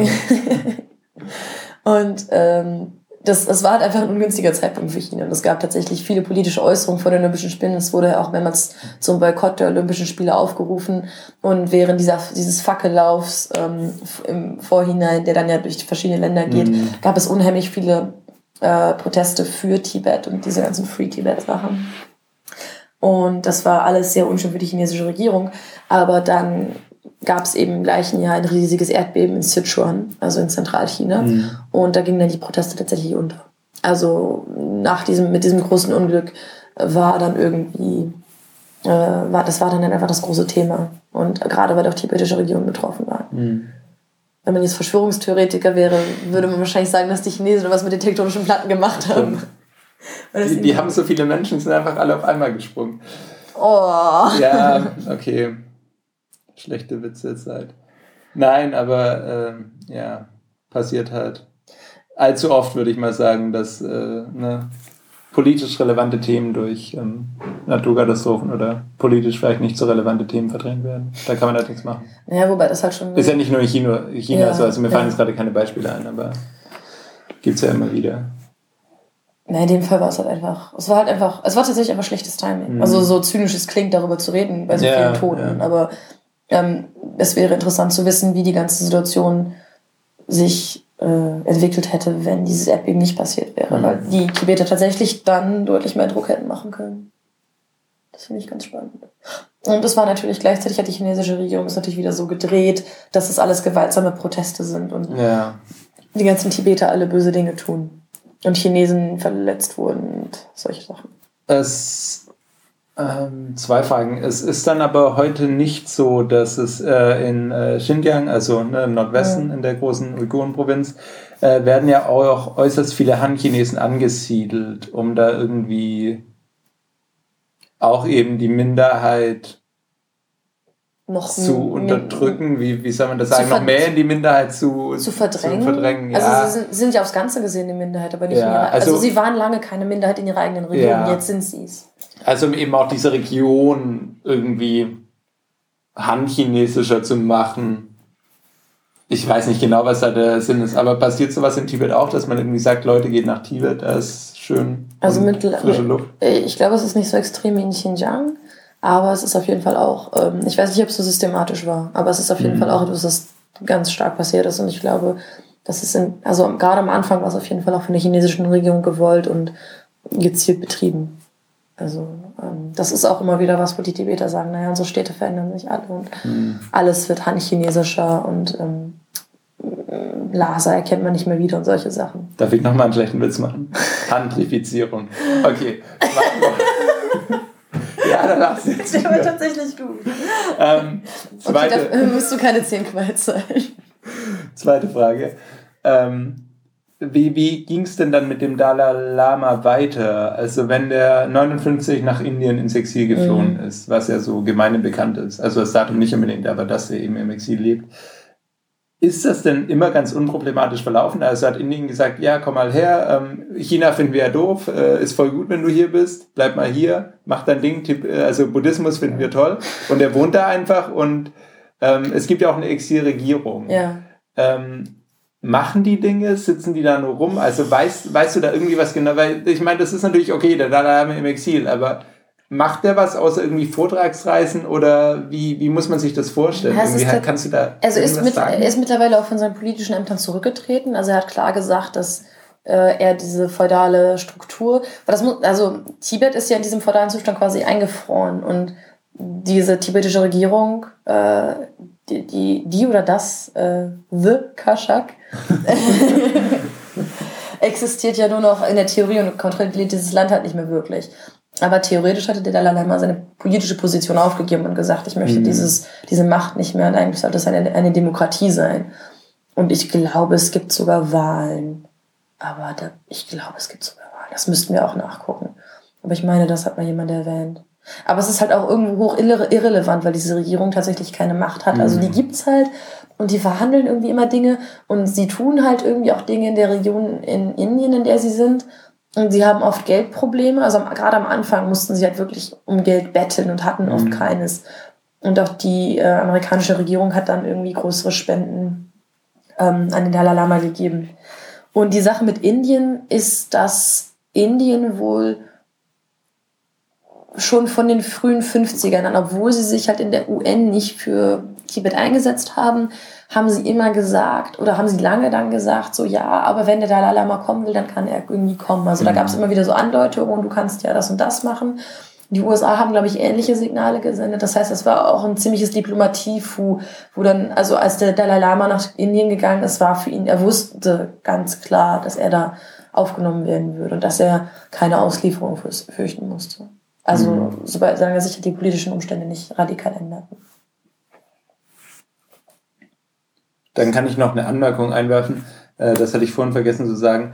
Dadurch, dass Tibet ja damals noch zurückständig war, muss man das ja immerhin auch irgendwie der VW China anrechnen, dass es zumindest mal ziemlich gut ins Konzept einer kommunistischen Partei passt, eine feudale Region zu befreien. Also, dass es nicht irgendwie so rein bodenschätztechnisch war oder sonst irgendwie Macht, sondern das passt wirklich ziemlich gut ins Konzept zu sagen, wir haben jetzt hier das Land eingenommen, dann zeigen wir jetzt nochmal der Welt, was wir können und befreien hier dieses rückständige feudale Land und machen hier jetzt schön Kommunismus. Also das passt immerhin sehr gut ins Konzept. Es war jetzt nicht nur so ein böse Religion oder hm, blöde Tibeter. Also das war jetzt bestimmt nicht der, der, der, das noble Motiv, mit dem sie da eingezogen nee. sind, aber das, das passt zumindest politisch sehr gut. Ja, das war ja auch natürlich die Propaganda. Also das ist ja auch, das ist ja immer noch das, was die chinesische Regierung, die Regierung sagt. Sie sagen ja, seid uns dankbar, wir haben euch von dieser blöden Feudalherrschaft befreit. Ja, wir haben Tibet, Tibet ins 20. Jahrhundert gebracht durch mhm. unsere Entwicklungspolitik. Freut euch darüber, dass wir hierher gekommen sind und seid uns. Da. Das ist tatsächlich was, was man öfters hört. Was ich auch von Chinesen höre, die, ähm, also zum Beispiel von einer Kommilitonin von mir, die spricht unheimlich gut Englisch, studiert in Europa, studiert an einer westlichen Universität, sagt aber ja, die Tibeter sollen mal nicht so undankbar sein. Ja, also, und das Ding, das Ding ist ja tatsächlich, ähm, es ist ja irgendwie so eine, es ist ja so eine Halbwahrheit. Also tatsächlich hat die Regierung, ja, also in wirtschaftlicher Hinsicht hat sie, also die chinesische Regierung, ist, man weiß nicht, wie es mit der tibetischen Gesellschaft weitergegangen wäre. Man weiß nicht, wie lange sich diese, diese starre Struktur noch erhalten hätte. Es ist möglich, dass es bis in die 80er Jahre oder so da geblieben wäre. Mhm. Oder länger. Das, das weiß man halt tatsächlich einfach nicht. Anderes Argument für die Invasion Tibets war, dass man das Land von den imperialistischen Einflüssen befreien wollte. Standard, Marxismus. Genau. ja.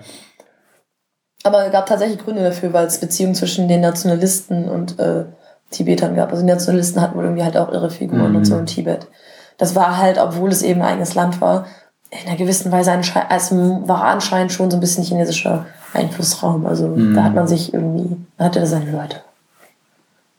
So muss man sich das vorstellen. Ja. Ja, allein durch irgendwie, was waren es denn bis dahin dann?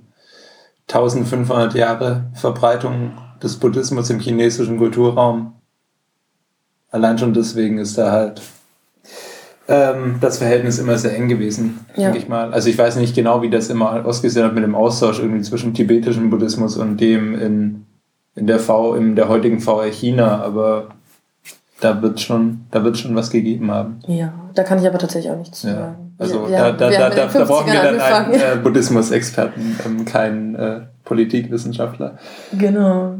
Wir sollten, uns ja, wir sollten uns einfach immer unsere Experten heranholen, die sich die ganzen Fragen ja, beantworten können, die, so. von denen, auf die wir die Antworten nicht wissen. Ja, sobald wir das Equipment haben. ähm, ja, gibt es denn da noch Punkte, die man da jetzt abhaken muss? Also heutzutage Dalai Lama immer noch im Exil, ohne politisches Amt. Ähm, 2008 kleinere Aufstände. Na, schon relativ, also schon ziemlich groß, nicht, also ja, auf keinen Fall irrelevant. Also ja, kleinere trifft es nicht richtig. Ja, also immer die Frage, wie man das sieht. Also in, der ja. also in der tibetischen Gesellschaft hat es einen sehr tiefen Einschnitt hinterlassen. Okay. Das ist wirklich ein, das ist ein, es ist ein Meilenstein irgendwie. Also zum Beispiel, ich habe mich, ähm, ich musste für mein Seminar äh, eine Hausarbeit über tibetische Literatur schreiben. Mhm. Und da ist es halt tatsächlich ein Ereignis, mit dem sich extrem viel beschäftigt wurde. Also weil das wirklich, es hat die Situation nicht unbedingt verändert, wenn dann zum Schlechteren. Aber es ist halt eine Zeit gewesen, in der eben nochmal ein Aufstand, also es war ja das erste Mal seit 20 Jahren, mhm. dass wieder wirklich sich große Gruppen erhoben haben, in dem es wieder einen Aufstand gab. Das heißt, es gab einen politischen Aufschrei irgendwie und es war halt auch eine Generation, also es war halt einfach eine neue Generation von Tibetern, auch die aus einer komplett neuen Situation dann kamen. Von daher war es auf jeden Fall, also es ist schon wichtig okay. und auch gerade, weil Tibeter eben auch gestorben sind dabei. Und das ist was, was im kollektiven Gedächtnis halt irgendwie feststellt. Mhm. Ist schon wichtig. So. Ja, nee, nee, ich, ich verstehe halt unter einem größeren Aufstand. Also in meinem Kopf habe ich dann nicht immer so einen riesigen Mob vor mir, der halt mal irgendwas niederbrennt und halt wirklich sowas Bürgerkriegsähnliches. Und unter kleineren Aufständen verstehe ich dann halt vereinzelt lokale Aufstände, wie groß sie auch sein mögen. Ich finde halt größeren Aufstand impliziert irgendwie immer, dass du halt schon so einen selbst ein kleines Heer stellst und damit mal durchs Land ziehst und. Das ist für mich ein Bürgerkrieg. Ja, ja, ist halt die Frage. Also es also, ist auch nicht meine Definition davon, das ist nur meine Vorstellung im Kopf, deswegen okay. habe ich gerade kleinere gesagt. Okay. Aber wir natürlich, also da, wir können es einen größeren Aufstand. Ja, Aufstand mit großer Wirkung. Und großen Ausmaßen tatsächlich ja. auch. Also es war halt nicht nur in Yuzhang, es war wirklich in den verschiedenen tibetischen Regionen. Es hat sich ziemlich weit, also es hat extrem weite Kreise gezogen. Mhm. Und halt auch für tibetische Intellektuelle starke, also sehr negative Konsequenzen gehabt. Ja. Aber das, war, das, ist halt, das ist halt auch spannend, weil das war vor sechs Jahren und ich weiß nicht, wie viel hat man davon mitgekriegt? So, erinnerst du dich da noch dran? So ein bisschen ja, aber auch nicht mehr sehr stark. Also ich weiß halt Außerdem, es war halt irgendwas mit Tibet ja. Man hört das halt gefühlt alle zwei Jahre, dass sich irgendwo mal ein Mönch anzündet. Falls ich das yeah. mal so zynisch sagen darf, auch mit Thailand und so. Und dann aber halt auch deutlich mal, mehr als einer. Also einer ja, natürlich. Also, aber man hört es wahrscheinlich nicht von jedem. Ähm, und dann halt noch so gefühlt auch einmal im Jahr, also wenn ich jetzt an die Zeit zurückdenke, wo ich mich noch nicht mit China irgendwie ja. beschäftigt habe, dann auch eben einmal im Jahr, dass irgendwo in irgendeiner chinesischen Provinz irgendwas passiert und irgendwie Leute sind unzufrieden mit der Regierung. Ja. Ähm, so, ja. Das sind natürlich auch die Geschichten, die gerne durchkommen. Also die halt ja, durchkommen natürlich. in die Medien. Ja.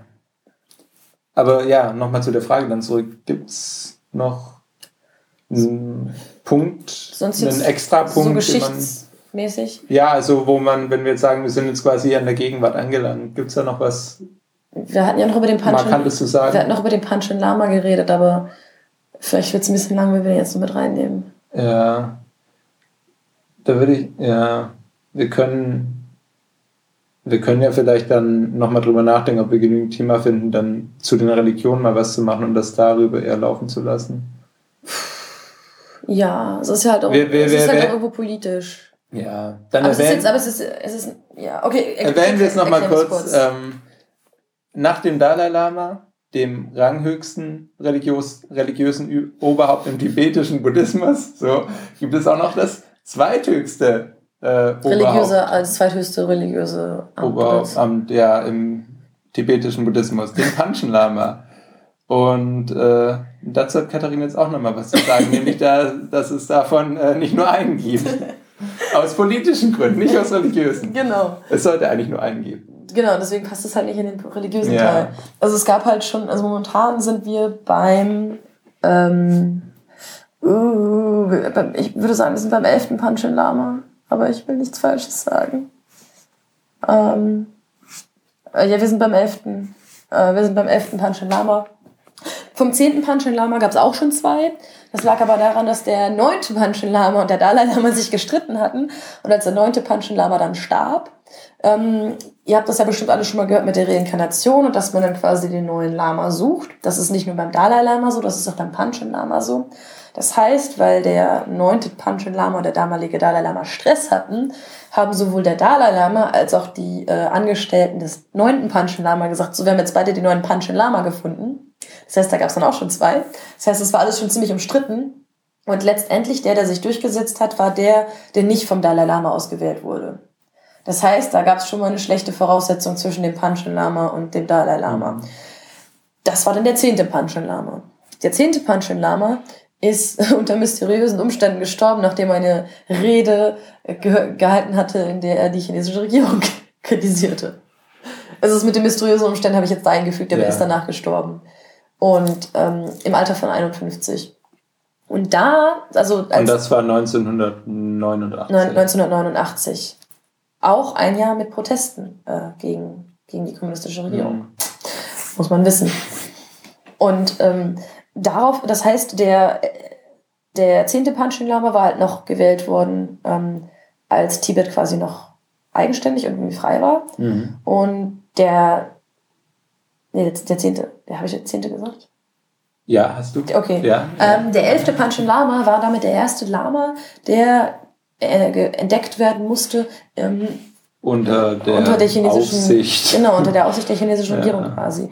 Deswegen gibt es zwei Panchen Lamas. Es gibt halt einen, der vom den, also vom quasi offiziellen und angestellten Verbündeten irgendwie des Dalai Lama als offizieller Panchen Lama anerkannt wurde. Er war damals, glaube ich, sechs Jahre alt.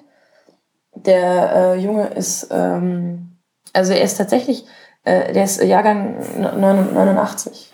Mhm. Also der ist und der ist halt kurz danach verschwunden, also nachdem er dann als Panchen Lama anerkannt wurde.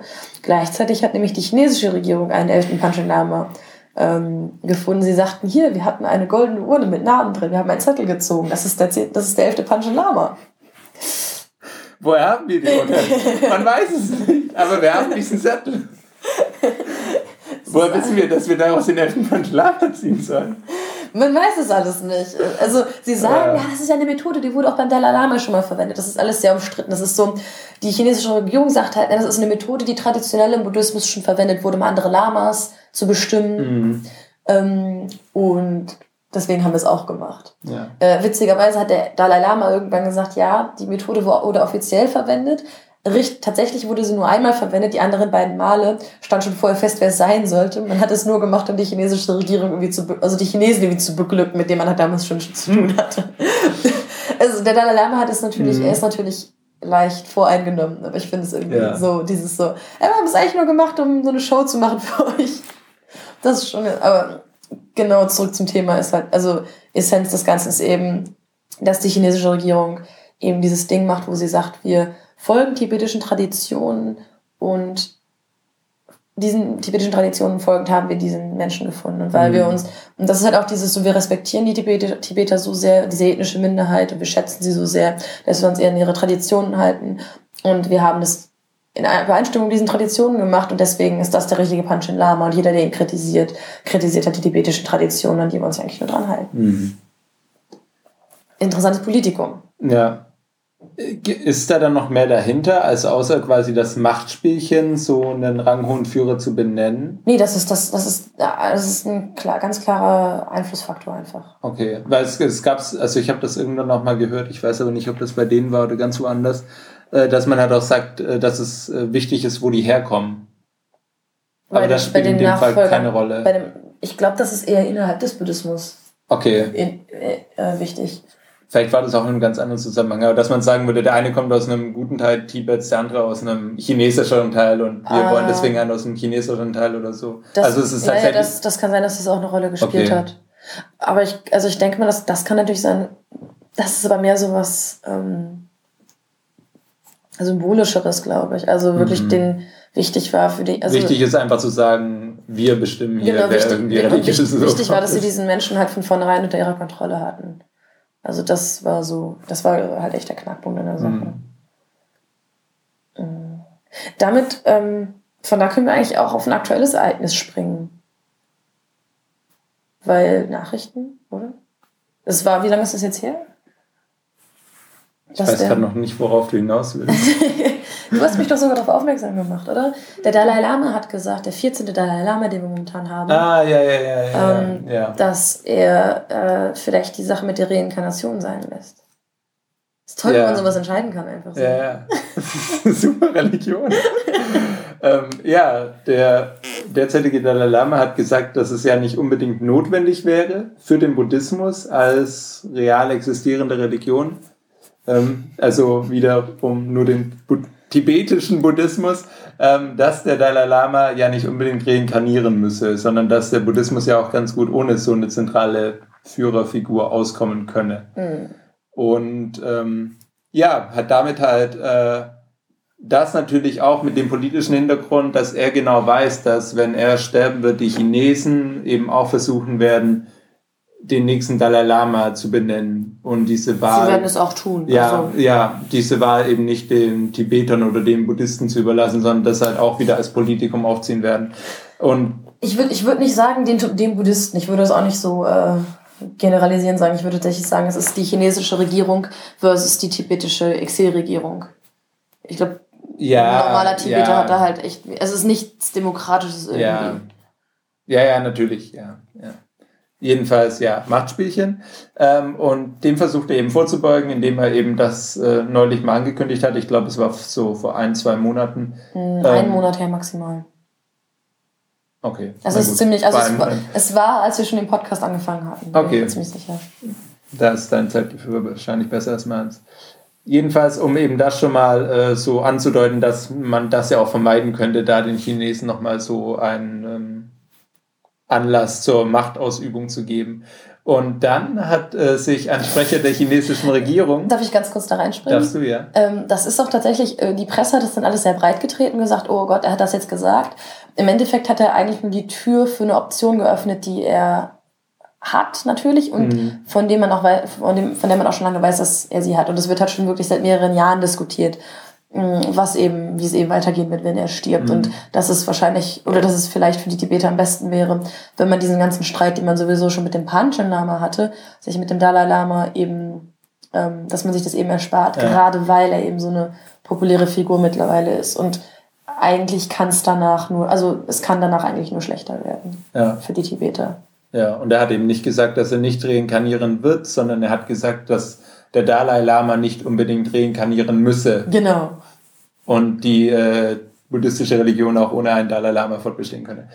Ähm, jedenfalls, äh, daraufhin hat sich dann ein Sprecher der chinesischen Regierung zu Wort gemeldet. Und äh, zwar mit dem, ja, mit der großartigen Aussage, dass die Reinkarnation ein zentraler Bestandteil des, Buddhi des tibetischen Buddhismus sei. Die Reinkarnation sei ein zentraler Bestandteil des tibetischen Buddhismus und dass der Dalai Lama doch bitte mal die Tradition des tibetischen Buddhismus zu respektieren habe. Denn die chinesische Regierung respektiert die Tradition des tibetischen Buddhismus natürlich. Und wenn die das tut, muss der Dalai Lama das auch. ja. Und es ist total respektlos von dem Dalai Lama, diese Tradition nicht zu respektieren. Also ja, da, da, das ist eigentlich nochmal das schönste aktuelle Paradebeispiel ähm, dafür, wie was für ein starkes Politikum das Ganze geworden ist. Ja. Was witzig ist eigentlich, weil die politische Bedeutung des Dalai Lama ist halt äh, eigentlich gewachsen, nachdem er diese, diese politische Harmonie niedergelegt hat. Mhm. Mittlerweile nicht unbedingt in Tibet selber, aber einfach diese gesamte Bedeutung und die Bedeutung, die er für die chinesische Regierung hat. Weil selbst wenn er es halt faktisch niedergelegt hat, hat er halt einfach, es ist halt immer auch dieser Respekt irgendwie da und ähm, dieser Rang, den er halt einfach auch gesellschaftlich innehat. Ähm, das ist schon, mhm. ja, äh, spannend. Also ich, also ich glaube auch, selbst wenn er sagt, er wird nicht reinkarnieren, bin ich gespannt, ob die chinesische Regierung es trotzdem versucht. Mhm. Also ob sie trotzdem sagen, ja. Dieser goldene Lunge steht, er ist trotzdem reinkarniert. Wir hatten hier Zettel mit Namen, wir haben einen gezogen. Was der Dalai Lama vorher gesagt hat, alles Quatsch. Also ja, also ich halte ich es nicht, also ich halte jetzt nicht für unwahrscheinlich, ehrlich gesagt. Und es ist halt, wir lachen darüber, es ist halt ja. halt einfach, es ist so absurd eigentlich, dieses ganze Hin und Her. Und eigentlich weiß jeder, was dahinter steckt. Und das ist halt, ähm, ich finde es ganz spannend, weil dieser Kontext hilft einem halt so ein bisschen diese äh, Meldung zu verstehen, so chinesische Regierung gibt bekannt, wie sehr sie die mhm. tibetische. Kultur schätzt. Ja. Hat, der ging halt schon durch einige Medien. Genau, und dann würde ich eigentlich sagen, wir können an dieser Stelle mit dem Thema abschließen. Aber ich sage das ganz langsam, weil was einfällt. er sagt das ganz langsam, weil er nicht ins Bett geguckt hat. Mm. ähm, ja, also wir haben jetzt eigentlich nur über Geschichte geredet und aktuell nur über die politische Situation. Ja. Was noch wichtig ist, glaube ich, zu wissen, ist, ähm, was ich ja eben schon gesagt hatte, dass hat die chinesische Regierung dieses Entwicklungsargument, also im Sinne von, wir haben euch aus dem Mittelalter rausgeholt und jetzt geht es euch total gut. Ähm, dieses wirtschaftliche Argument bringt die chinesische Regierung halt immer noch vor.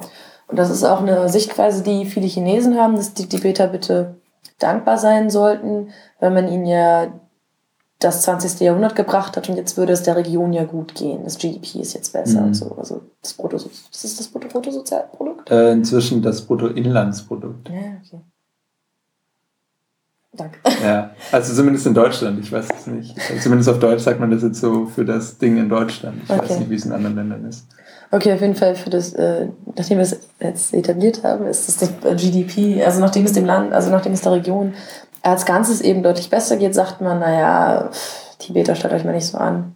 Zumindest geht es euch jetzt materiell gut. Was ganz spannend ist, weil das halt auch eine Schiene ist, die ja im gesamten Land als äh, Politik gefahren wird. Also es ist quasi noch mal in ein Extrem getrieben, weil Tibet besetzt wurde. Es ist ja quasi, ja, ist immer noch eine Besatzung.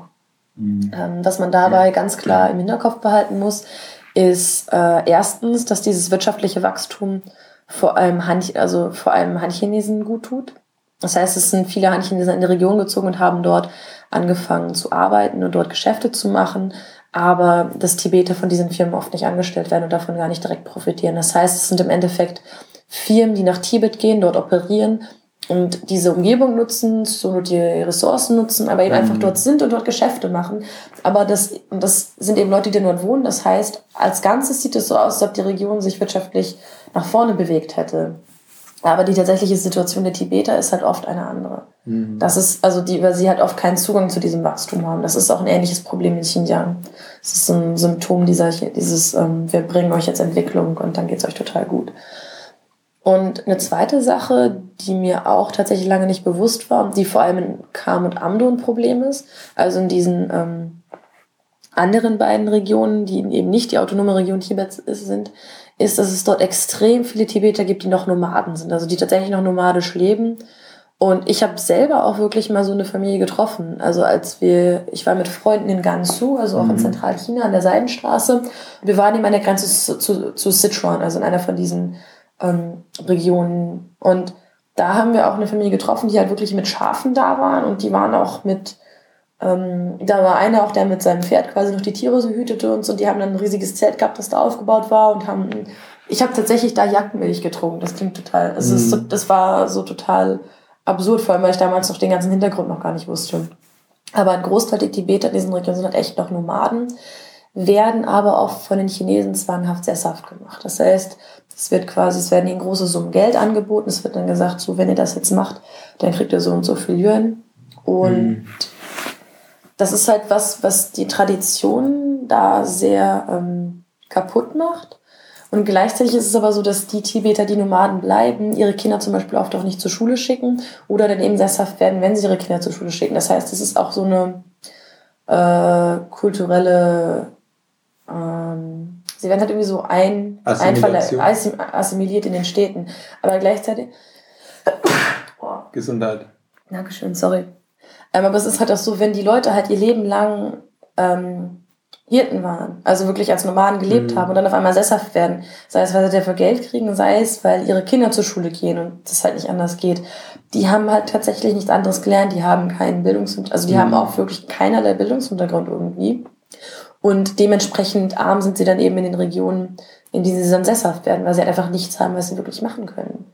Und es gibt tatsächlich auch Studien darüber, dass die Art, wie die chinesische Regierung auch versucht, die verbleibenden Nomaden zu beeinflussen, also sie sagt dann so, ihr habt jetzt dieses Stück und ihr benutzt dann das Stück Gras und dann das Stück Gras, dass das tatsächlich auch für viele der Grasflächen ähm, Nachteile hat und dass da aus ökologischer Hinsicht ähm, dass es eben problematisch ist. Mhm. Weil das eben alles sehr gut funktionierte, solange sie hingehen konnten, wo sie wollten. Und mittlerweile wird das halt alles immer schwieriger.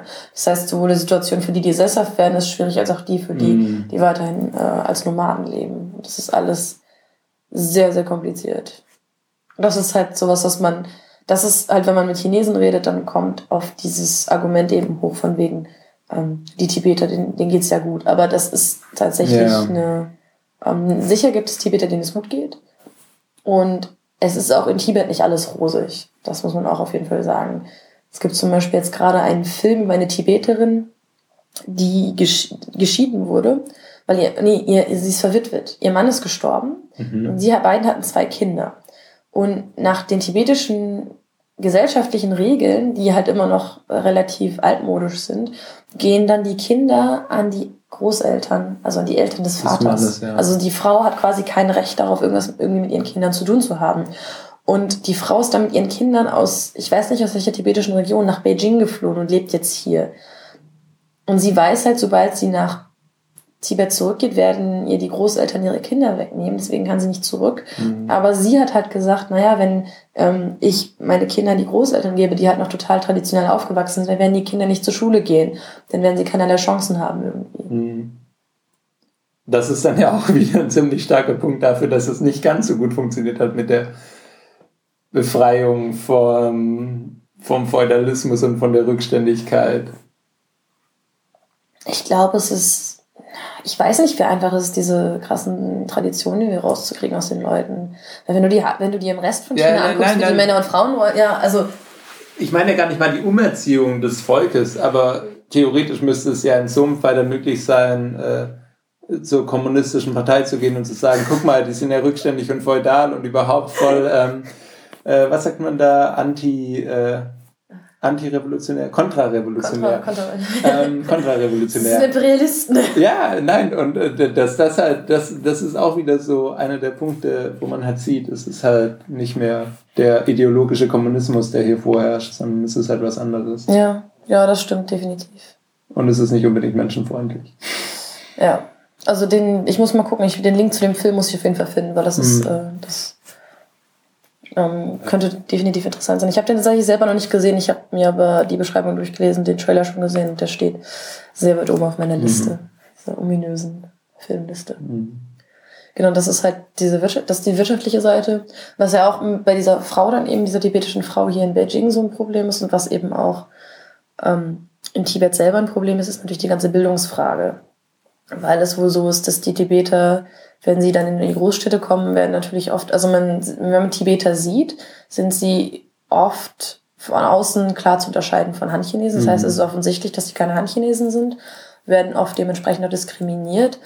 Und wenn sie nicht, also die Schulbildung ist tatsächlich in vielen tibetischen Regionen, also kulturell tibetischen Regionen, ähm, oft nicht so besonders gut. Das, das heißt, einerseits geht auf jeden Fall die tibetische Sprache verloren, weil sie mhm. größtenteils nicht mehr zum Unterrichten benutzt wird.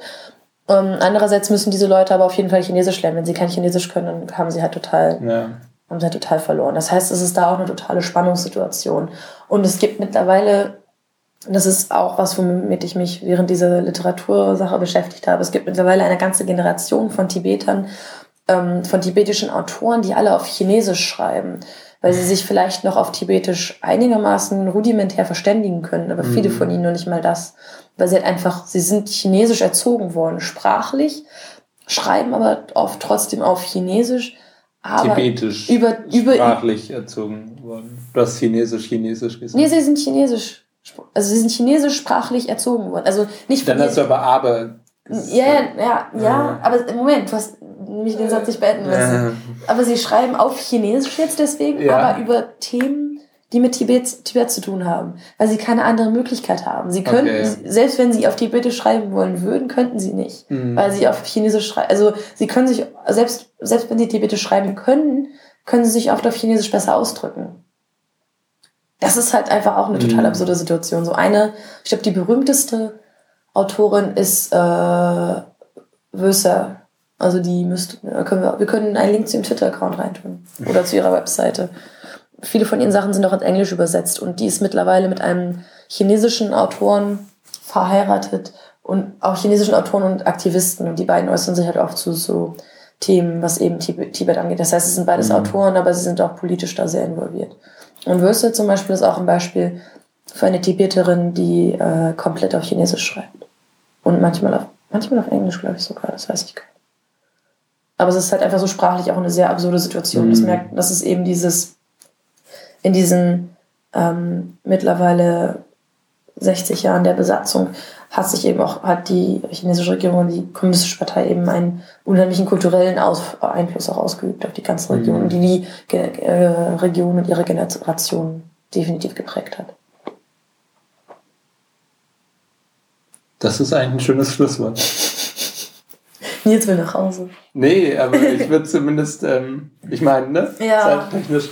Ähm, wir können ja hier jetzt mal einen Schlussstrich ziehen ja. für ähm, den Hauptteil. Für, für Tibet. Und ähm, weiß nicht, wir können ja mal so eine kleine Aftershow machen. Ich habe noch eine Sache nachzureichen. Also das mit dem ähm, äh, Bruttosozialprodukt. Das hieß früher so und irgendwann entweder in den 90ern oder frühen 2000ern wurde das eben umbenannt in Bruttoinlandsprodukt, weil dann auch die Erhebung, soweit ich weiß, anders war, weil Bruttosozialprodukt eben das, ne, den, den wirtschaftlichen äh, was ist es denn auf Deutsch? Den, den, die, die Wertschaffung, die wirtschaftliche Wertschöpfung aller Deutschen bezeichnet, wenn man es jetzt auf Deutschland mhm. unter Bruttosozialprodukt bezieht. Also auch irgendwelche Bartender oder sowas auf Mallorca.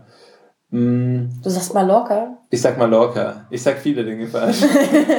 Und ähm, wenn und Bruttoinlandsprodukt hat das dann eben geändert, weil das ist ja, und äh, es erfasst dann eben, soweit ich das damals verstanden habe, auch keine Ausländer, die in Deutschland arbeiten. Und das wurde dann eben geändert zum Inlandsprodukt, mhm. was wie der Name schon sagt, die inländische Wertschöpfung meint, also auch Ausländer, die hier arbeiten mhm. und äh, eben Deutsche ausschließt, die im Ausland irgendwie Geld verdienen. Ja, die Unterscheidung haben wir um auch. Um das irgendwie ähm, ja eben klarer zu gestalten, weil das natürlich eine viel bessere Summe ist, mit der man irgendwie volkswirtschaftlich arbeiten kann. Genau, aber in dem Sinne ist es dann auch nicht korrekt zu sagen, das heißt jetzt so, sondern man hat halt diesen neuen Wert etabliert, denn der andere wird, soweit ich weiß, auch noch erhoben. Also zumindest, auch, ja, also zumindest wenn wir, als wir, schon, als wir in ja. Wirtschaft darüber geredet haben, haben wir über beide Werte geredet und beide auch mal über, über verschiedene Länder. Falls das ja. jemand mehr interessiert, bpb.de. genau. Das, das ist ein Nachtrag. Wollen wir jetzt noch über Luftverschmutzung reden? Wir können es machen, es geht ja eigentlich recht schnell. Ich würde mal sagen, Luftimaging ist scheiße, Punkt. Ja, nein, ich würde sagen, wir machen dann halt um, ein, um 50 machen wir den Schlussstrich. Aber in sieben Minuten sollten wir das schaffen. Okay, also eigentlich wird es auch gar nicht so schnell. Jetzt musst du noch schnell reden, schnell, sonst schnell, schnell einatmen. Ja. Also ich bin jetzt mal Katharin und rede so und überhaupt wollte ich noch sagen. Und ähm, nein, jedenfalls, äh, man bekommt das ja auch äh, von Spiegel Online oder sonst wie in Deutschland mit, dass die Luft hier in China ab und zu scheiße ist.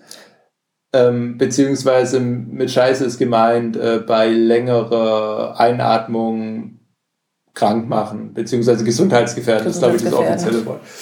Und ähm, es gibt da eben so schöne ähm, Indizes, auf denen man das nachlesen kann. Ähm, die, wo in Europa immer schon Stress gemacht wird, ist, wenn eben dieser Luftverschmutzungswert von ähm, Mikro Verschmutzungsteilchen in der Luft ähm, äh, bei 50 bis 100 liegt. Das sind die Werte, bei denen wir pro, uns freuen. Pro, weißt du, pro welche Einheit? Ich würde sagen, Also pro- eben, eben pro Teilchen ja, pro Volumen Atemluft. Mhm. Ähm, und eben diese 50 bis 100 sind in China eher Standardwert, würde ich sagen. Naja, nicht Es gibt auch, ja, ja, also sagen wir mal Peking. Es gab jetzt auch ein paar sehr schöne Tage, ähm, wo man dann eben so Werte von 20 oder so hat. Ja. Ähm, aber die 50 bis 100 sind eben auch sehr schnell erreicht. Und jetzt hatten wir in den letzten zwei Wochen eben auch manchmal Tage und äh, eine Woche lang eigentlich durchgehend Werte von so mindestens 350 bis, Bis, vier, bis über bis 400. 400. Also wir hatten über 400 auch fast schon. Ja. Wir, hatten, wir, hatten zwei, wir hatten jetzt so zwei Phasen. Die erste lange war halt, das war halt die erste, also tendenziell ist halt im Winter die Luftverschmutzung schlimmer als im Sommer. Und die erste lange Phase starker Verschmutzung der, der Saison quasi, Mhm. den, die, eröff- die Saison ist jetzt damit eröffnet worden, hatten wir eben vor ungefähr zwei Wochen. Und da hat dann Spiegel Online, haben auch deutsche Medien dann darüber berichtet. Und ähm, aber über die zweite Welle hat schon niemand mehr berichtet tatsächlich. Also nicht so, weil ich es gesehen habe. Da war nämlich letztes Wochenende gab es nochmal drei Tage, wo es wirklich übel war. Und ähm, unschönerweise genau am Tag des äh, Beijinger Marathons auch. Also die Leute sind bei Verschmutzungswerten von 350 äh, gelaufen. Und das muss man sich vorstellen, das sind Verschmutzungswerte. Ich bin an dem Tag unterwegs gewesen, war relativ viel draußen und in Räumen, wo die Fenster offen waren. Ich hatte den ganzen Tag Halsschmerzen. Also man merkt es wirklich in der Lunge. Mhm. Ich habe es, als wir diese andere Phase mit den über 400 hatten, wenn man da mal so 15 bis 30 Minuten draußen sind, dann merkt man einfach echt, dass es Atmen wehtut und die, die Lunge, der Hals. Es Ja, tut einem, es, also- es schmerzt einfach. Ja, das ist nicht wirklich Kurzatmigkeit, aber man merkt einfach, dass man nicht irgendwie tief Luft holen kann, dass da irgendwas äh, nicht ganz in Ordnung ist. Ja, Sehr subtil, aber es ist auf jeden Fall da. ja. Und ja, also, also subtil ist halt. Naja, also Ja, beim ja, ja, Atmen. Danach natürlich merkt man es dann. Also das, das merkt man irgendwie schon, wenn man dann auch noch äh, eben drin sitzt an einigermaßen frischer Luft, Ja. ähm, dass da irgendwas im Hals dann kratzt.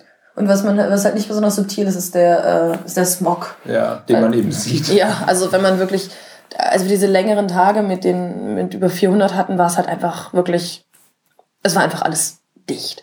Man konnte nicht wirklich weit sehen. Es war alles, Also es war jetzt nicht super, super neblig, aber eben schon ähm, einfach äh, eingeschränkte Sichtweite. Und, ja, so 100 Meter vielleicht, Ja. 150. ja, also noch quasi sicher genug, um Auto zu fahren und sonst wie irgendwie für Verkehr, aber halt ähm, schon ziemlich scheiße, so fürs allgemeine Wohlbefinden. Ja, also ich fand's, ja, keine Ahnung, ich find, ich persönlich finde es tatsächlich irgendwie schön. Also es könnte, nur vom Sehen her, Ja. es könnte tatsächlich Nebel sein. Es hat irgendwie was, wenn du so eine Großstadt hast, Mhm. die einfach in dieses weiße Zeug gehüllt ist. Aber sobald du halt, halt weißt, was es ist, Mhm. ist es überhaupt nicht mehr schön. Und auch beim letzten Mal, also dieses Wochenende, als wir diese lange Phase hatten, das waren, oder ja, drei Tage oder sowas, da roch es echt nach verbrannter Kohle an Mhm. einigen Tagen. Das ist schon unschön. Was für, wir können über die APEC-Ferien reden.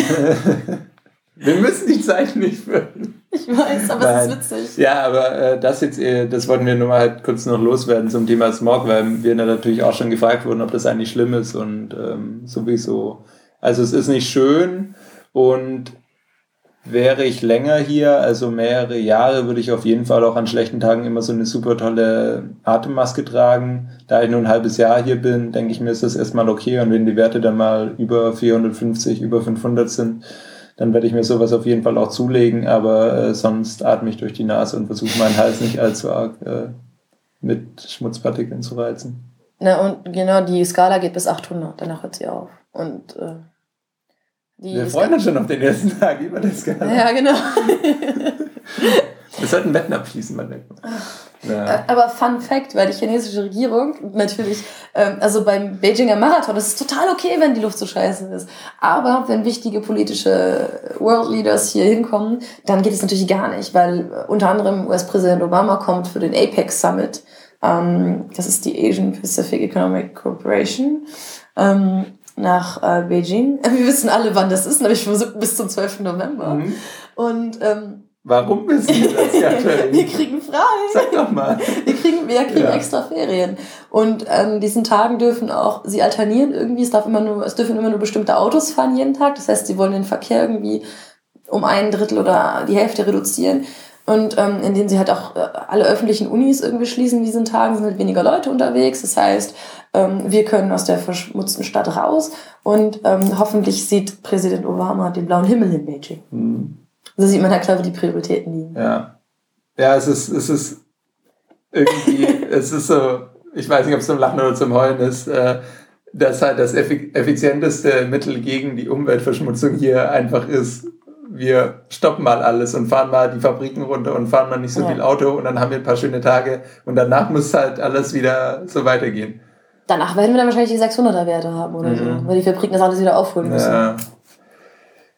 Das ist, ähm aber wir haben jetzt, genau, das war's zur Luftverschmutzung. Genau. Ja. Und ähm, ja, sonst haben wir gerade, glaube ich, noch keine weiteren Pläne. Vielleicht finden wir irgendwann mal noch ein Thema, wo ich ganz viel reden kann und Katharin ein paar Fragen stellen. Aber ich finde, sie macht das ganz gut, deswegen ist das auch okay so. Wir können ja mal über so richtig alte Sachen reden, wo ich ja. keine Ahnung habe.